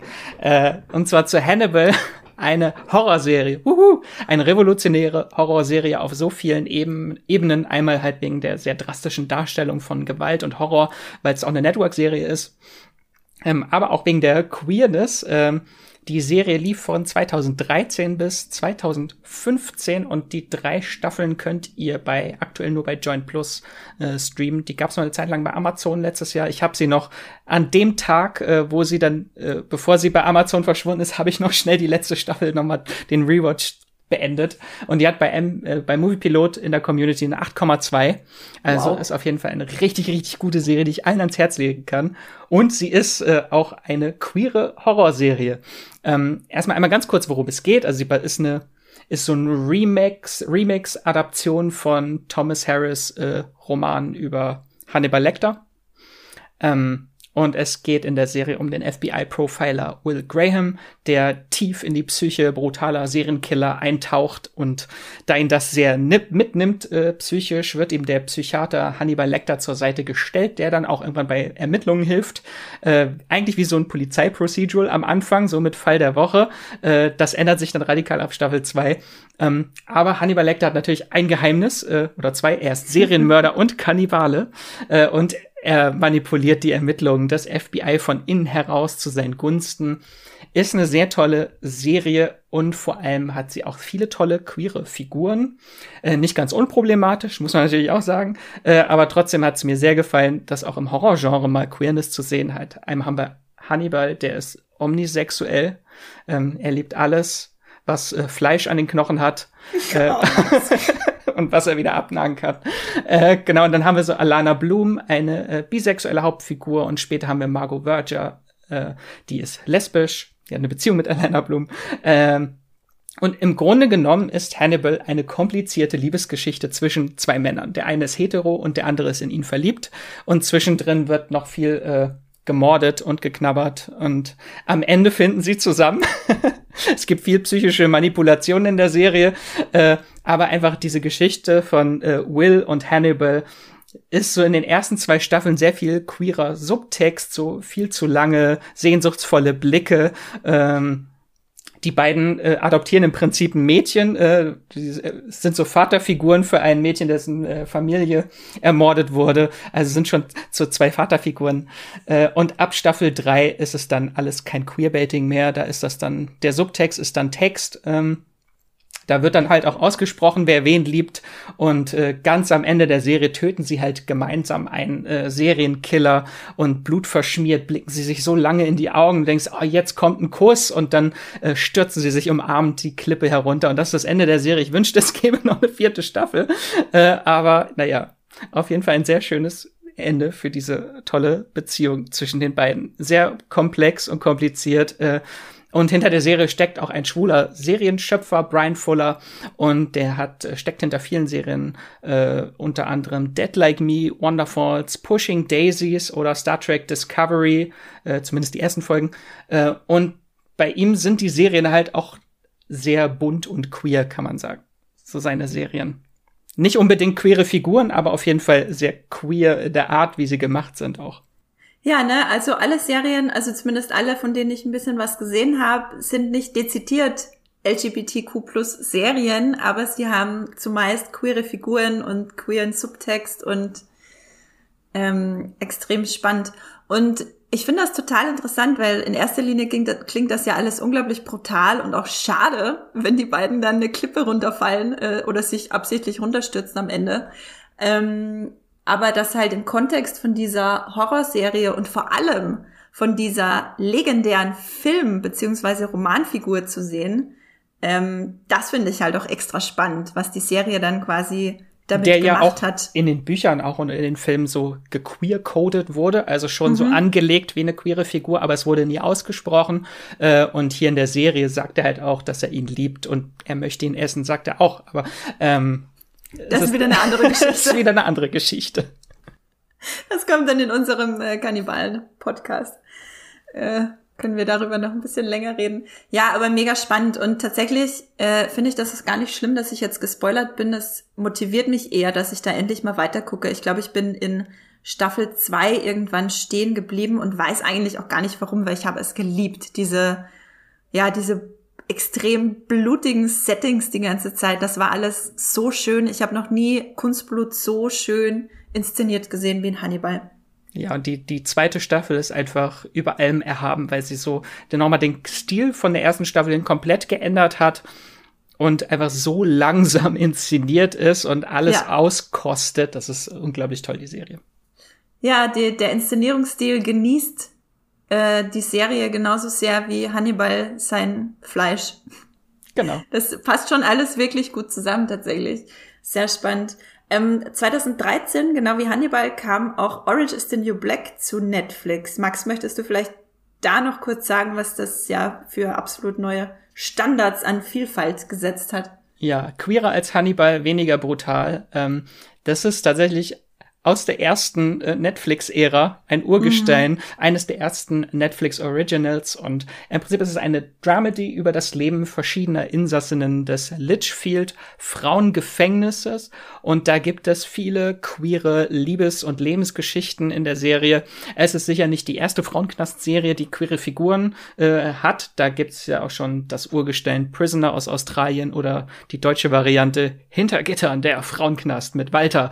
Äh, oder auch äh, die finde ich tatsächlich noch viel besser als Orange is the New Black. Ist mein, eine meiner Lieblingsserien. Wentworth ist äh, zwei Monate früher gestartet, äh, auch 2013. Und die läuft tatsächlich noch. Also die hat äh, Orange is the New Black überlebt. Orange is the New Black lief äh, sieben Staffeln lang bis 2019. Äh, die könnt ihr alle bei Netflix äh, streamen, alle sieben Staffeln. Äh, und aber trotzdem, äh, auch wenn es schon andere Frauenknast-Serien gab mit queeren Figuren, ist sie trotzdem re äh, revolutionär gewesen und hat neue Maßstäbe gesetzt, was Vielfalt äh, angeht, mit äh, vielschichtigen, interessanten Frauenfiguren verschiedenster Herkünfte, People of Color und ähm, das Ganze eingebettet in Themen wie Freundschaft, Feindschaft, Zusammenhalt, äh, manchmal überdreht, manchmal sehr realistisch dargestellt. Also einfach eine umfassend sehr schöne äh, Serie. Äh, und das große Highlight der Serie ist natürlich äh, am Anfang äh, Laverne Cox gewesen als Transgender inhaftierte Sophia, die allen die Show gestohlen hat ähm, und die Lebensrealität einer Transfrau einem Millionenpublikum nähergebracht hat äh, und dabei auch nicht vor erschütternden Momenten und äh, homophoben Momenten zurückschreckte die Serie. Ähm, also da hat die Serie schon sehr viel getan und das waren alles sehr interessante Geschichten. Manchmal wusste sie oder später wusste die Serie leider nicht mehr viel mit äh, Sophia anzufangen, was ich sehr schade fand. Also die wurde einfach irgendwann in Isolationshaft gesteckt und war dann staffelnlang äh, nicht das mehr zu sehen. So dämlich. Ugh. Also ich, ich fand die Serie am Anfang super. Nach Staffel 4 hat die sehr stark nachgelassen, aber äh, das Ende nach sechs Staffeln hat alles wieder rausgeholt. Das hat mich gebrochen. Da habe ich auch einen sehr schönen Text bei Movieflut mal geschrieben. Wie mich das gebrochen hat, dieses Finale, das ist sehr traumatisch gewesen. Ich habe die ersten paar Staffeln von Orange is the New Black auch wirklich heiß geliebt. Ich habe tatsächlich die Hälfte der sechsten Staffel und die siebte Staffel nicht mehr geguckt, weil ich irgendwann, ich war einfach raus so. Ähm, passiert mir bei Serien, wo die ganze Staffel auf einem Schlag kommt, schneller auch als bei Serien, die eh das ganze Jahr laufen und man fast nahtlos dann in die nächste Staffel übergeht. Ähm, aber gerade Laverne Cox war für mich auch diejenige Transperson im Fernsehen, also in der Serie, wo ich angefangen habe, mich dann auch ein bisschen mehr äh, mit dem Thema zu beschäftigen, mit dem T in LGBT. Und äh, Laverne Cox war dann auch die erste Transfrau auf dem Time-Cover. Sie hat wirklich, wie Max schon meinte, allen die Show gestohlen und es wird auch, äh, es wurden auch viel, sehr viel spannende, schöne, dramatische Storylines mit ihr erzählt, die ersten paar Staffeln, die ich auch absolut geliebt habe. Und neben ein, zwei anderen Figuren war sie auch immer mein Liebling. Und was bei Orange is the New Black halt so herausgestochen hat, für mich persönlich auch beim Gucken, man muss sich halt vor Augen halten, alle Serien, über die wir jetzt geredet haben, haben natürlich fast ausschließlich einen weißen Hauptcast. Und Orange is the New Black hat äh, da eben auch neue Maßstäbe gesetzt, extrem viel großartig geschriebene und vielschichtige ähm, Frauen of Color in den Hauptrollen zu sehen waren und äh, dahingegen, dahingehend auch einfach völlig neue Maßstäbe an Diversity gesetzt, äh, an, äh, gesetzt wurden, gelegt vergessen, wie man das nennt. Und naja. wir vergessen einfach mal die äh, weiße Hauptfigur zu Beginn der Serie. ja, wir vergessen einfach generell, dass sie in der Serie existiert, weil wer, wen interessiert Piper, wenn du all die anderen hast? die schlimmste Figur in der ganzen Serie. ja, und das Allerschlimmste ist, dass, glaube ich, ich weiß gar nicht, ob überhaupt irgendwann mal das Wort bisexuell in der Serie ausgesprochen wird, aber sie ist es halt. Sie ist bi oder pansexuell. Sie hat einen Verlobten und hat Ex-Freundinnen und ähm, trotzdem sie, wird es. Sie hatte mal was mit Jason Biggs in der Serie, genau. Genau, irgendwann war da am Anfang Jason Biggs, wird dann aber auch völlig äh, ganz schnell egal und dann ist sie eh noch nur noch von Frauen umgeben, also naja. Aber Glück für sie eben, dass sie bisexuell ist und ähm, sich so dann auch in Knastromanzen ergeben. Aber sie ist die langweiligste Figur von allen und ich bin froh, dass sie auch immer weniger Thema war in der Serie selber wurde halt sehr schnell zu so einem Ensemble, die Serie, dass es wirklich ja. so eine große Ensemble-Serie ist und nicht so eine Protagonistin, die sowieso so uninteressant ist, dass sie einfach ausgegrenzt wurde dann später in der Serie auch. Genau, Orange is the New Black, alle Staffeln bei Netflix. Also wenn ihr nie reingeguckt habt, dann kann ich es euch trotzdem extrem empfehlen, auch wenn wir jetzt so ein bisschen äh, darüber geredet haben, dass die Serie qualitativ nachlässt. Das ändert nichts an den ersten paar Staffeln der Serie, die sich wirklich, wirklich, wirklich lohnen. Und also wenn ihr Orange is the New Black gesehen habt, dann guckt unbedingt äh, Wentworth. Das könnt ihr bei Sky Ticket gucken, alle Staffeln, die es bisher gibt. Auch äh, im Prinzip, ich verwechsel die tatsächlich auch, die beiden äh, Serien mit den Storylines, weil die sehr ähnliche Storylines und Figuren hatten. Es gibt dort auch in der ersten Staffel eine äh, Transfrau im äh, äh, Gefängnis mit fast der gleichen Storyline. Das war alles sehr verwirrend, das auseinanderzuhalten im Kopf.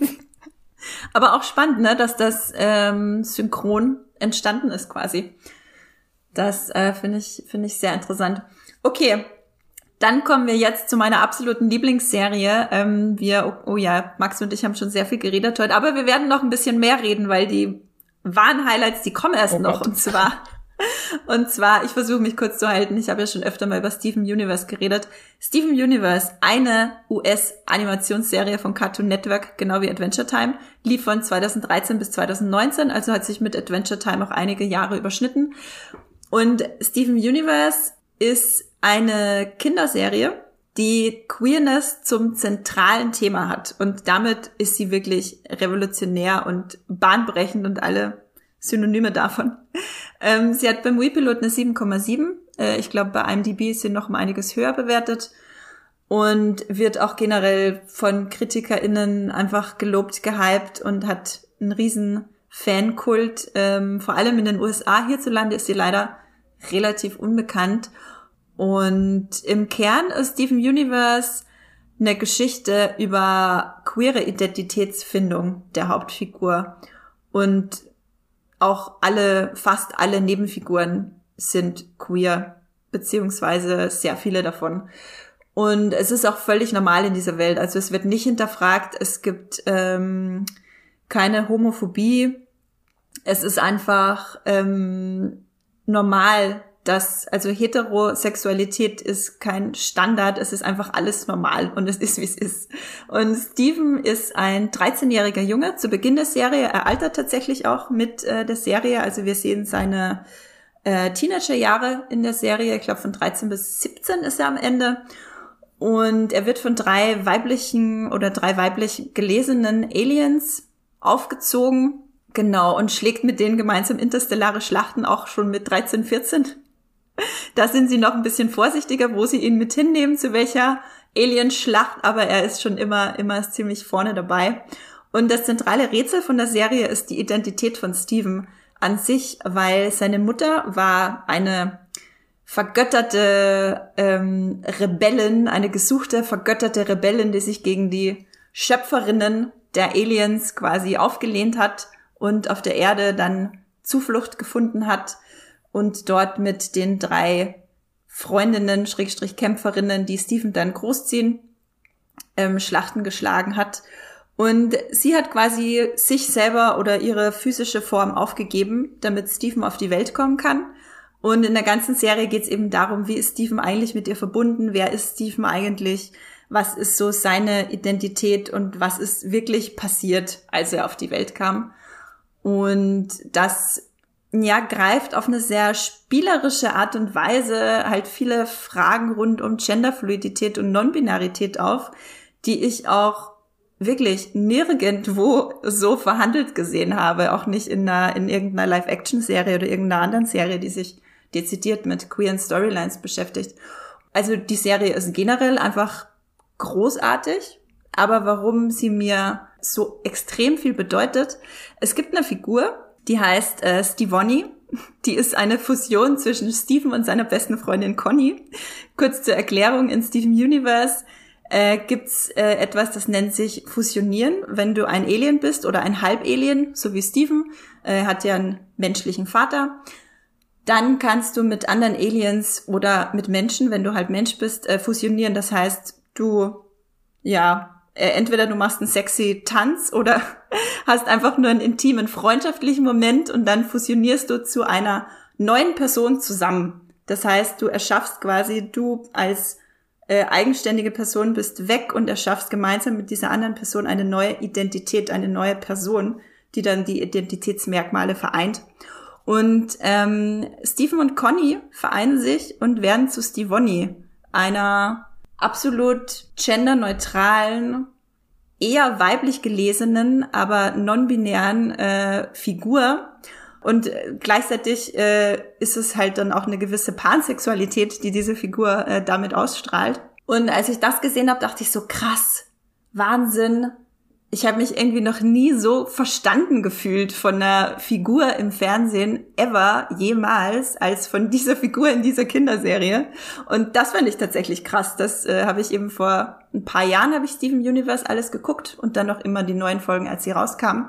Und ich fand es schon wirklich krass dass es so 30 Jahre meines Lebens gedauert hat bis ich mir irgendwann mal dachte oh ja krass das ist wirklich was.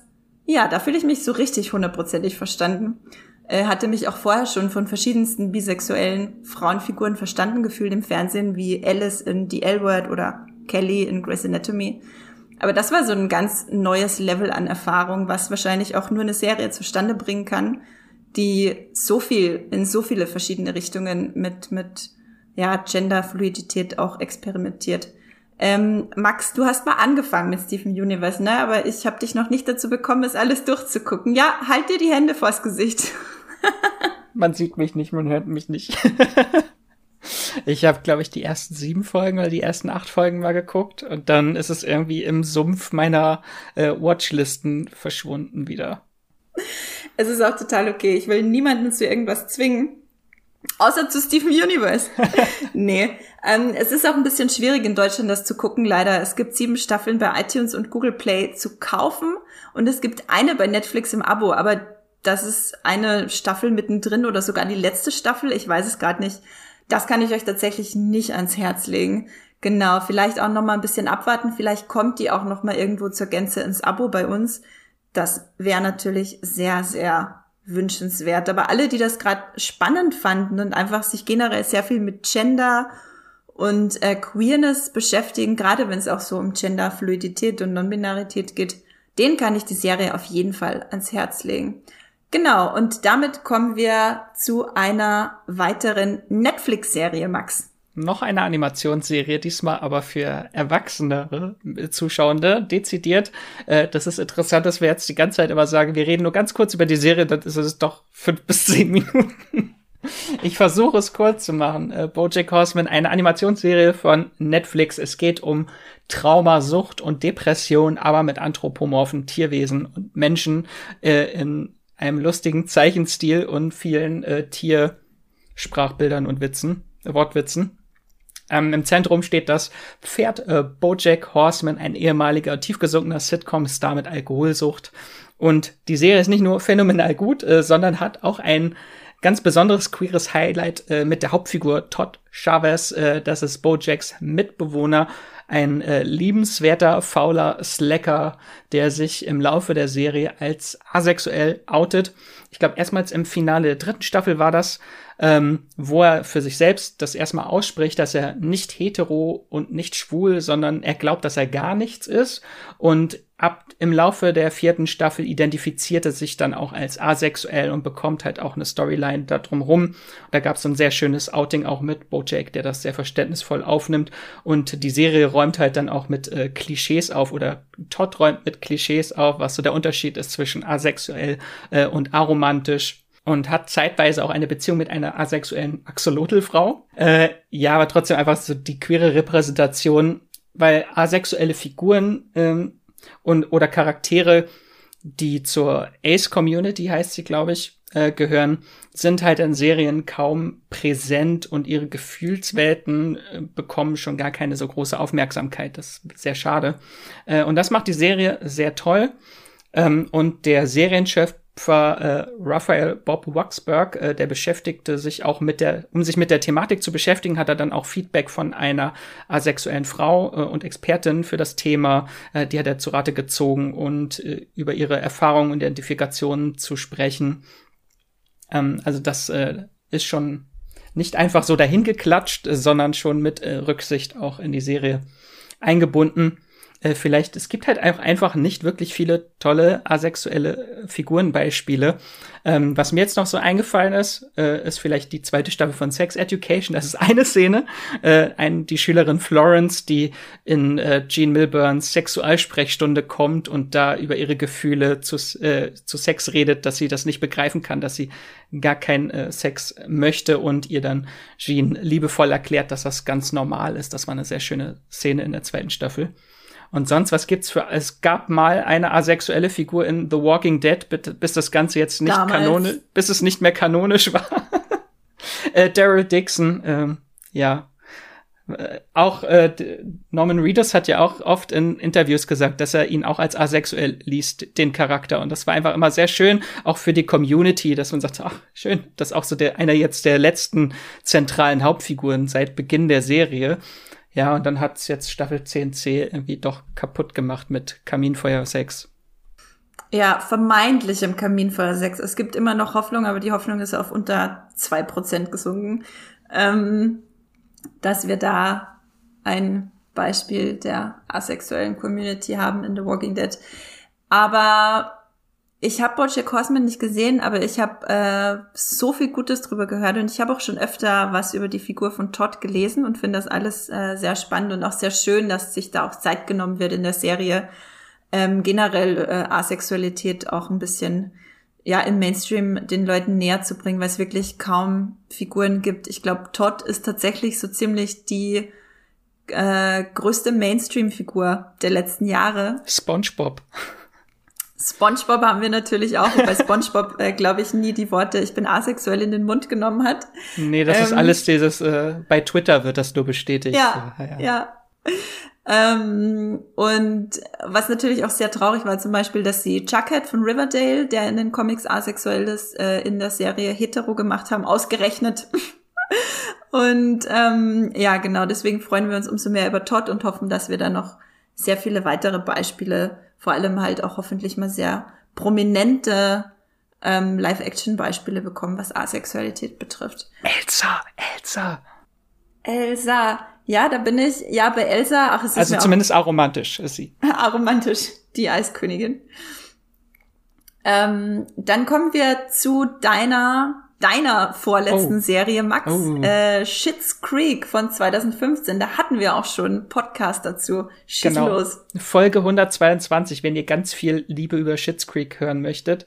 Äh, jetzt so langsam merkt man auch im Streamgestöber, dass andere auch die Serie entdecken, weil Hendrik ja, ne? auch schon über die Serie, jetzt wo sie bei Amazon Prime ist, da könnt ihr jetzt äh, fünf Staffeln von sechs streamen oder bei Sky gibt es die ersten zwei Staffeln und bei TV Now könnt ihr alle sechs Staffeln, die es gibt, äh, streamen. Es ist eine kanadische Comedy-Serie Serie eine wholesome Comedy fürs Herz und für die Seele.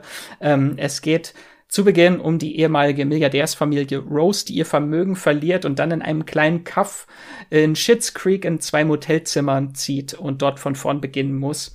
Und was die Serie äh, zu einem queeren Meilenstein macht, ist einfach, dass sie viele bisexuelle und auch eine pansexuelle Hauptfigur hat, äh, das aber nie offen groß thematisiert ist. Also die Sexualität ist nie groß Thema. Vor allem es gibt auch lesbische oder bisexuelle Figuren in der äh, Serie, die aber nie so benannt werden. Da ist einfach Liebe ist Liebe und in der Serie existiert einfach keine Homophobie. Ähm, und äh, Queerness wird denkbar unaufgeregt in die Serie eingeflossen, was sehr schön ist. Äh, genau, der Haupt, Hauptcharakter David Rose ist pansexuell und ich habe noch nie so eine schöne Beschreibung von Pansexualität wie in Schitt's Creek gehört, wo er das Ganze mit einer äh, Weinallegorie beschreibt, äh, dass er gerne, er trinkt gerne rote Wein als auch Weißwein und manchmal auch Rosé. So, das ist seine Beschreibung von Pansexualität. Fand ich sehr schön. Das finde ich tatsächlich auch sehr schön und äh, kenne ich äh, kenne ich so auch nicht. Mein Pansexualität ist ja glaube ich, für sehr viele, die sich nicht mit dem Thema beschäftigen, auch einfach ein bisschen abstrakt, weil es da auch so ein bisschen in die äh, in Richtung Gender-Identität geht. Quasi, mein Bisexualität ist, glaube ich, relativ einfach zu begreifen. Man kann sich in Männern und in Frauen verlieben.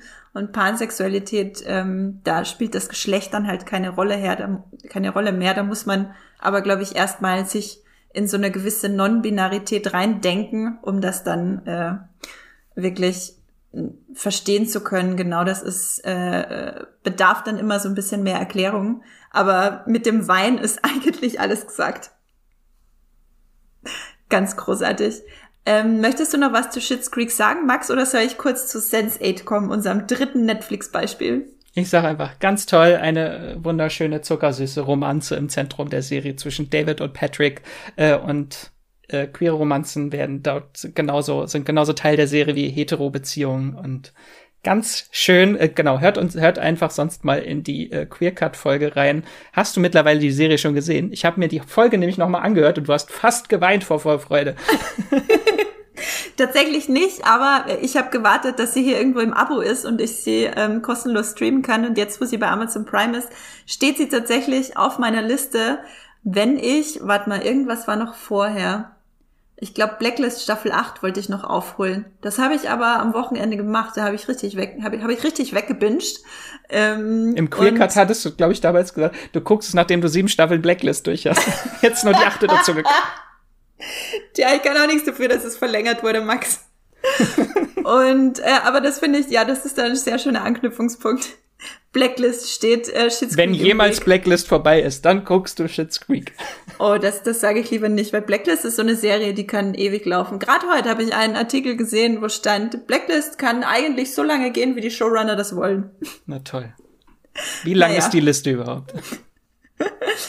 Das ist der springende Punkt. Ähm, die kann beliebig erweitert werden. Genau, Schitt's Creek guckt es bei Amazon Prime, so wie ich das bald machen werde, wenn ich die letzte Folge der äh, achten Staffel der Blacklist durch habe. Und dann, äh, apropos acht, jetzt kommen wir zu Sense8, ähm, einer weiteren Netflix-Serie, die absolut, äh, ja, also was soll man da sagen? Äh, man muss es eigentlich gesehen haben, um wirklich begreifen zu können, was da passiert. You had to be there, ja. ja, muss dabei gewesen sein. Ähm, Sense8 von, äh, jetzt weiß ich nicht, äh, von welcher Wachowski-Schwester, ich glaube von Lana Wachowski und Tom Lily? Tick war Lana. Ich glaube, äh, Lilly war nicht dabei als Regisseurin, äh, Lana Wachowski und Tom Tikwa hat auch viel Regie geführt, haben äh, Sense8 gemacht. Sie lief von 2015 bis leider nur 2018 äh, bei Netflix, zwei Staffeln und ein Weihnachtsspecial, glaube ich. Und es geht um acht Menschen, die auf der ganzen Welt verteilt sind, von Island bis zu, oh, hab vergessen, wo sie alle sind, äh, Mexiko. Und äh, sie sind aber geistig miteinander verbunden, also sen sensitiv, sen sensu sensuell, nee. Auf jeden Fall sind sie geistig miteinander verbunden, deswegen auch äh, Sensate. Kann Mental. Genau, mental. Also dieses Sense8 kann doppelt gelesen werden. Einmal geschrieben Sensate, also die Beschreibung dieser Figur. Sie sind, sie ist ein Sensate, also ein, ich weiß leider nicht, wie man es ins Deutsche übersetzt. Und einmal Sense8 mit einer 8 hinten, weil es acht Personen sind. Ähm, da haben sie sich was Cleveres ausgedacht. Und diese Personen müssen herausfinden, warum sie miteinander verbunden sind, was da überhaupt los ist, warum sie plötzlich in die Köpfe und Körper anderer schlüpfen können und was es eigentlich mit diesem wahnsinnigen Wissenschaftler auf sich hat, der sie verfolgt und vielleicht auch töten möchte. Man weiß es nicht genau, was er vorhat. Äh, äh, am Anfang lange Zeit über. Es ist eine extrem spannende Serie. Äh, ich fand die Geschichte immer extrem spannend, weil es eben um diese acht Menschen wirklich interessante Schicksale und Leben haben und äh, halt auf der Flucht sind vor diesem Typen da. Und es gibt einfach ganz, ganz tolle und positive lesbische und ganz tolle positive schwule Beziehungen im Hauptcast. Es gibt die ganz, ganz tolle Trans Trans-Darstellerin Jamie Clayton, äh, ist eine der Sensates. Und aus San Francisco. Aus San Francisco, genau. Und ähm, die haben auch alle Sex miteinander. Und das ist der besonders interessante Punkt an dem Ganzen. Äh, in jeder Staffel und im äh, Christmas Special gibt's jeweils einmal eine riesige Orgienszene, wo sie alle geistig mit geistig und teilweise auch körperlich, je nachdem wer gerade wo bei wem ist. Es gibt ja auch so Paarkonstellationen äh, innerhalb der Sense Aids und äh, die natürlich mit anderen Leuten. Ähm, alle geistig miteinander eine große schöne omnisexuelle beziehungsweise pansexuelle Orgie. Und das ist so, so, so wundervoll inszeniert, dass ich jedes Mal wirklich fast geheult habe. Es ist ähm, für queere Menschen, also was diese Serie uns so positive Repräsentation von Queerness für queere Menschen bedeutet, das kann man eigentlich gar nicht so wirklich in Worte fassen. Max, kannst du es in Worte fassen? Nein, Sense8 ist einfach Sense8 großartig. Einfach, wie du schon sagst, einfach großartig inszeniert die Serie, wie sie halt auch von äh, über verschiedene Kontinente springt äh, innerhalb einer Szene.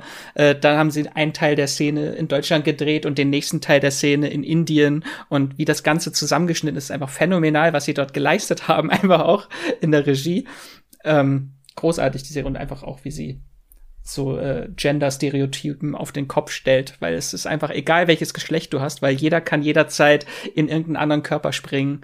Da haben wir diese Trans-Allegorie wieder, was ja auch äh, in Matrix auch eine Rolle spielt, auch von den Wachowski-Schwestern. Ja, das ist auf jeden Fall so eine gewisse Genderfluidität und äh, im Na bei Matrix, was man jetzt im Nachhinein wundervoll, wie Lilly auch selber gesagt hat, als Trans-Allegorie lesen kann, soll, darf, ähm, ist wirklich ganz, ganz fantastisch. Und da gibt's äh, genau beide Staffeln und ein Special bei Netflix zu sehen. Und auch wenn ihr keine queeren Person seid, dann ist die Serie bestimmt trotzdem auch was für euch, weil sie einfach, wie Max schon meinte, inszenatorisch von der Regie her, von den Settings her, äh, die ja weltumspannend sind, äh, wirklich eine großartige, aufwendige Blockbuster-Serie, wie man von den Wachowskis oder Tom Tikwa auch nichts anderes gewohnt ist. So. Ja, und wer schon immer mal Max Riemelt irgendwie mit einer Panzerfaust an der Eastside Gallery sehen wollte, sollte Sense8 gucken. So. Hot Max Riemelt. So. Ähm, und dann kommen wir zur letzten Serie, die wir für euch heute mitgebracht haben. Mensch, wir reden auch schon eineinhalb Stunden, Max, aber die Zeit ist wirklich wie im Flug vergangen, weil es einfach so ein schönes Thema ist. Ja. Ähm, Max, erzähl doch, was wir für ein riesiges Highlight zum Ende hin uns noch aufgespart haben jetzt eskaliert alles. Äh, der Glitz, die Glitzerkanonen werden gesprengt. Äh, genau, wir reden über Pose. Äh, die Serie startet 2018, ist auch eine Ryan Murphy unter anderem Serie, die er gemeinsam mit Brad Falchuk und Stephen Canals äh, erschaffen, erdacht hat. Ähm, die hat bei der Movie Pilot Community eine 8,1 Finde ich, freue ich mich riesig drüber. ist eine meiner Lieblingsserien. Äh, in Deutschland könnt ihr zwei Staffeln bei Netflix gucken. Und in den USA läuft jetzt gerade die dritte Staffel. Dort ist nächste Woche das Serienende. Also es dauert nicht mehr lange, bis sie dann auch in Deutschland zu sehen ist. Aber ich bin schon ein bisschen traurig. Ähm, was ist Pose? Pose ist ein Serienepos äh, über queere Ballroom-Culture im New York der 1980er und 90er Jahre. Und äh, falls ihr noch nicht was davon gehört habt, das ist eine Subkultur, die äh, unter anderem Madonna mit ihrem Song Vogue äh, der breiten Masse bekannt machte und in der queere und von der Gesellschaft ausgegrenzte People of Color ihr selbst zelebrieren konnten und äh, Wahlfamilien fanden, weil sie von ihren eigenen Familien ausgestoßen wurden und dort einfach genau das Leben zelebriert haben mit bunten Kostümen und äh, viel Freude.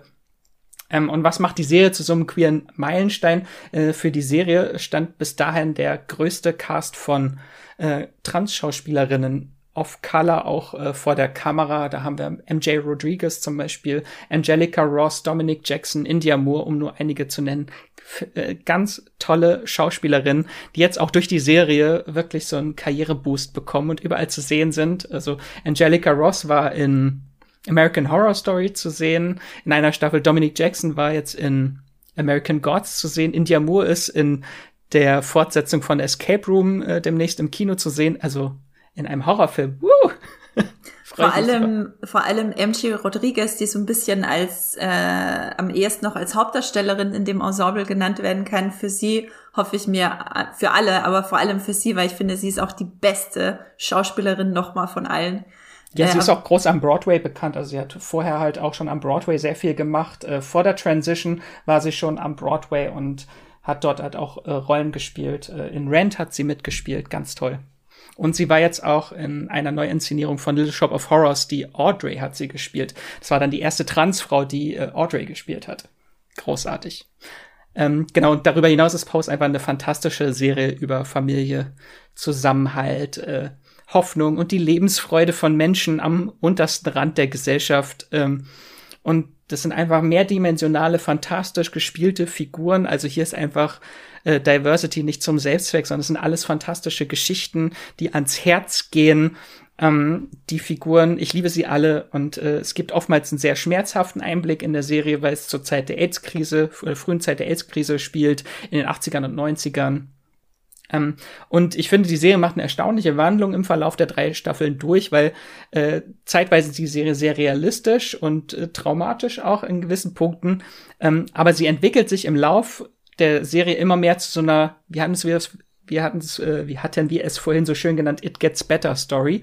Also so eine Was wäre wenn äh, Geschichte, wenn dann in so Richtung der letzten Staffel halt auch äh, schwarze Transfrauen äh, plötzlich reich sind und äh, was ist, wenn sie großes Business plötzlich haben. Das ist natürlich was, was nicht wirklich existierte zu der Zeit äh, und hier versucht die Serie halt mehr äh, Transmenschen und queeren Menschen Hoffnung zu geben, als zu schockieren und die Realität abzubilden. Das driftet so ein bisschen in Richtung Märchen dann schon fast ab teilweise. Ja, ja, wobei natürlich es, wie du eh schon äh, meintest, auch wahnsinnig traumatische Momente gibt. Also ähm, natürlich auch die hohe äh, Mordrate an, vor allem äh, Trans People, Trans Women of Color äh, wird natürlich auch thematisiert mit dem Serientod von einer von einer Figur und ähm, gerade die aber eine schöne Musical-Szene danach hat. Die danach eine so eine geile Musical-Szene hat und natürlich ähm, auch die AIDS-Krise und wie sie einfließt und was das äh, für ein Trauma in der Community selber äh, ist. Äh, das ist äh, gerade dann in Staffel 1 und 2 dargestellt und dann äh, glaube ich, ich habe auch schon Kritiken von Staffel 3 gelesen, wo steht, dass das wirklich sehr märchenhaft wird und ganz ehrlich, ich find's geil. Ich, ich, habe ja schon einen Teil gesehen von der dritten Staffel. Ich äh, finde sie trotzdem großartig. Und sie haben sie halt auch äh, während der Pandemie gedreht. Äh, man sieht das so ein bisschen bei den Ballroom-Szenen, dass es nur noch eine Reihe von Menschen ist und es ist so gefilmt, als ob der Raum voll ist mit Menschen. Aber man merkt, mh, hm, die hatten Probleme, diesen überfüllten Ballroom mit tanzenden, halbnackten Menschen jetzt in der Pandemie zu drehen. Das ist natürlich ein bisschen schade, gerade bei einer Serie wie Pose, wo sich ja alles darum dreht, dass du wirklich diese, diese Ballrooms voll gestopft sind mit diesen schwitzenden, feiernden Körpern. Ähm, aber andererseits, ich, ja, ich freue mich wahnsinnig auf Staffel 3. Und äh, Pose kann ich auch wirklich allen empfehlen. Zwei Staffeln bei Netflix. Ist auch eine meiner Lieblingsserien, wie bei dir, Max. Ich frage noch mal nach der letzten Staffel und dann, aber dann wahrscheinlich immer noch. Dann, dann mit Sicherheit. Dann erst noch. recht. Das war auch tatsächlich, äh, kannst du dich erinnern, die zweite oder nee, ich glaube die dritte Folge jemals, die wir aufgenommen haben bei Wenn, Genau, wenn man in der Podcast-App äh, den Trailer mitzählt, ist es die vierte Folge. Das war unsere erste, die dritte lange Folge, wo wir über Pose und Queer Eye gesprochen haben. Ja, weil wir es uns natürlich nicht nehmen haben lassen, gleich äh, in der vierten Folge beziehungsweise dritten Folge auch ähm, das LGBTQ Plus Fass aufzumachen hier im Streamgestöber. Genau, Pose, das war unser, unser letzter queerer Meilenstein für heute, Max. Möchtest du bei Pose noch was hinzufügen oder sind wir durch? Wir sind durch. Ich würde aber zum Ende hin noch zwei kurze Tipps gerne geben für alle, die sich mit Repräsentation in Serien und Meilensteinen gerne auseinandersetzen. Ähm, zum einen äh, Visible Out on Television, also es ist eine Doku-Serie auf Apple TV Plus. Äh, ich glaube, fünf Folgen sind es, die einmal komplett auch diese Historie von den, oh Gott, 50ern bis heute äh, einmal so durch die Jahrzehnte springt. Was gab's für queere Meilensteine im Fernsehen, aber alles. Äh, sehr interessante Doku. Ähm, da habt ihr noch mal so einen allumfassenderen Blick dann auch als jetzt bei uns, wo wir alles so ein bisschen neuere Serien natürlich auch hatten. Oder guckt gerne auf Netflix die Doku äh, Disclosure. Das ist ein Dokufilm. Ich hoffe, den gibt's noch bei Netflix. Den gab's zumindest letztes Jahr bei Netflix. Äh, Genau, wo es um äh, Transrepräsentation in Filmen und Serien geht. Und so ein bisschen der Blick zurück, wie problematisch äh, Transrepräsentation überhaupt äh, war und ist. Genau, weil viel, viele Dinge sind einem da, glaube ich, überhaupt nicht bewusst, wie unfassbar transphob äh, es ganz beiläufig in vielen Filmen und Serien äh, äh, transphobe Witze gibt etc. Das ist schon wirklich sehr äh, erleuchtend, sich das anzugucken und mhm. dann auch selber einfach ein bisschen besser darauf zu achten, ein bisschen informierter durchs Leben zu gehen. Und Man sieht auch so Filmmeilensteine so ein bisschen mit anderen Augen, sowas wie das Schweigen der Lämmer oder Dress to Kill, was schon sehr problematische äh, Darstellung von Transsexualität, weil immer dieses Stereotyp mit äh, psychische Gestörtheit irgendwie mit äh, Transsexualität zu verbinden, was so ein Klischee in Filmen und Serien lange Zeit war und ähm, da muss man, man muss einfach sich damit ein bisschen beschäftigen mit der Thematik. Ja, total.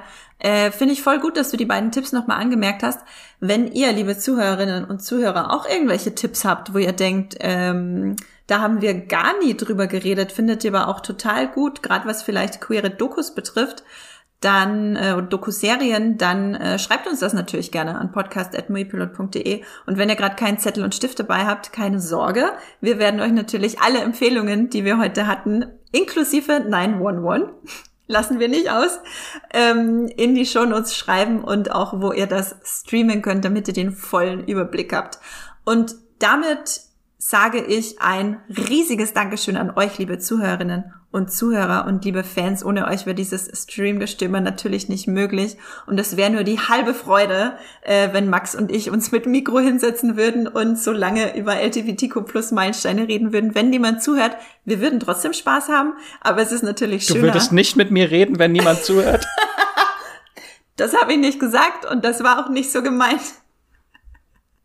Aber der Spaß ist einfach ein bedeutend größerer, wenn ich weiß, wenn wir wissen, dass es viele Leute da draußen gibt, die das auch gerne hören und sich ganz viel tolle Streaming-Tipps daraus ziehen können, wenn wir schon so viel Feuer und Freude für diese Serien haben, dass wir auch Leute damit anstecken können. Und es schreiben uns immer wieder so viele liebe Menschen von euch, dass ähm, ihr so viele tolle Tipps bekommt, gerade auch bei unserem neuen Format, das wir gestartet haben, dass wir immer äh, in der letzten Folge des Monats rausbringen, wo es um die Serienstarts für den nächsten Monat gibt.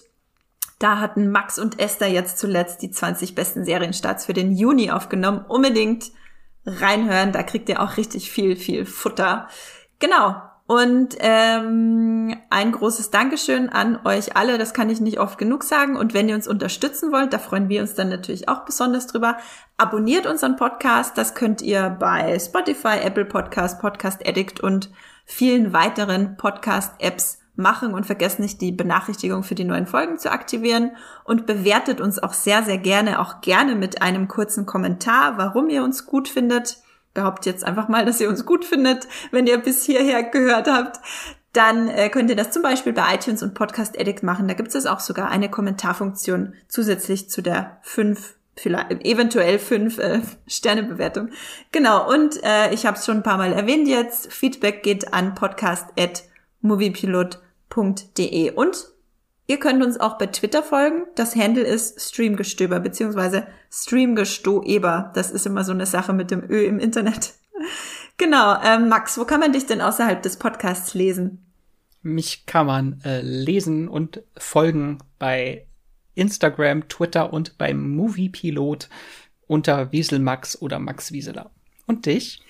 Äh, völlig überfordert von der Frage.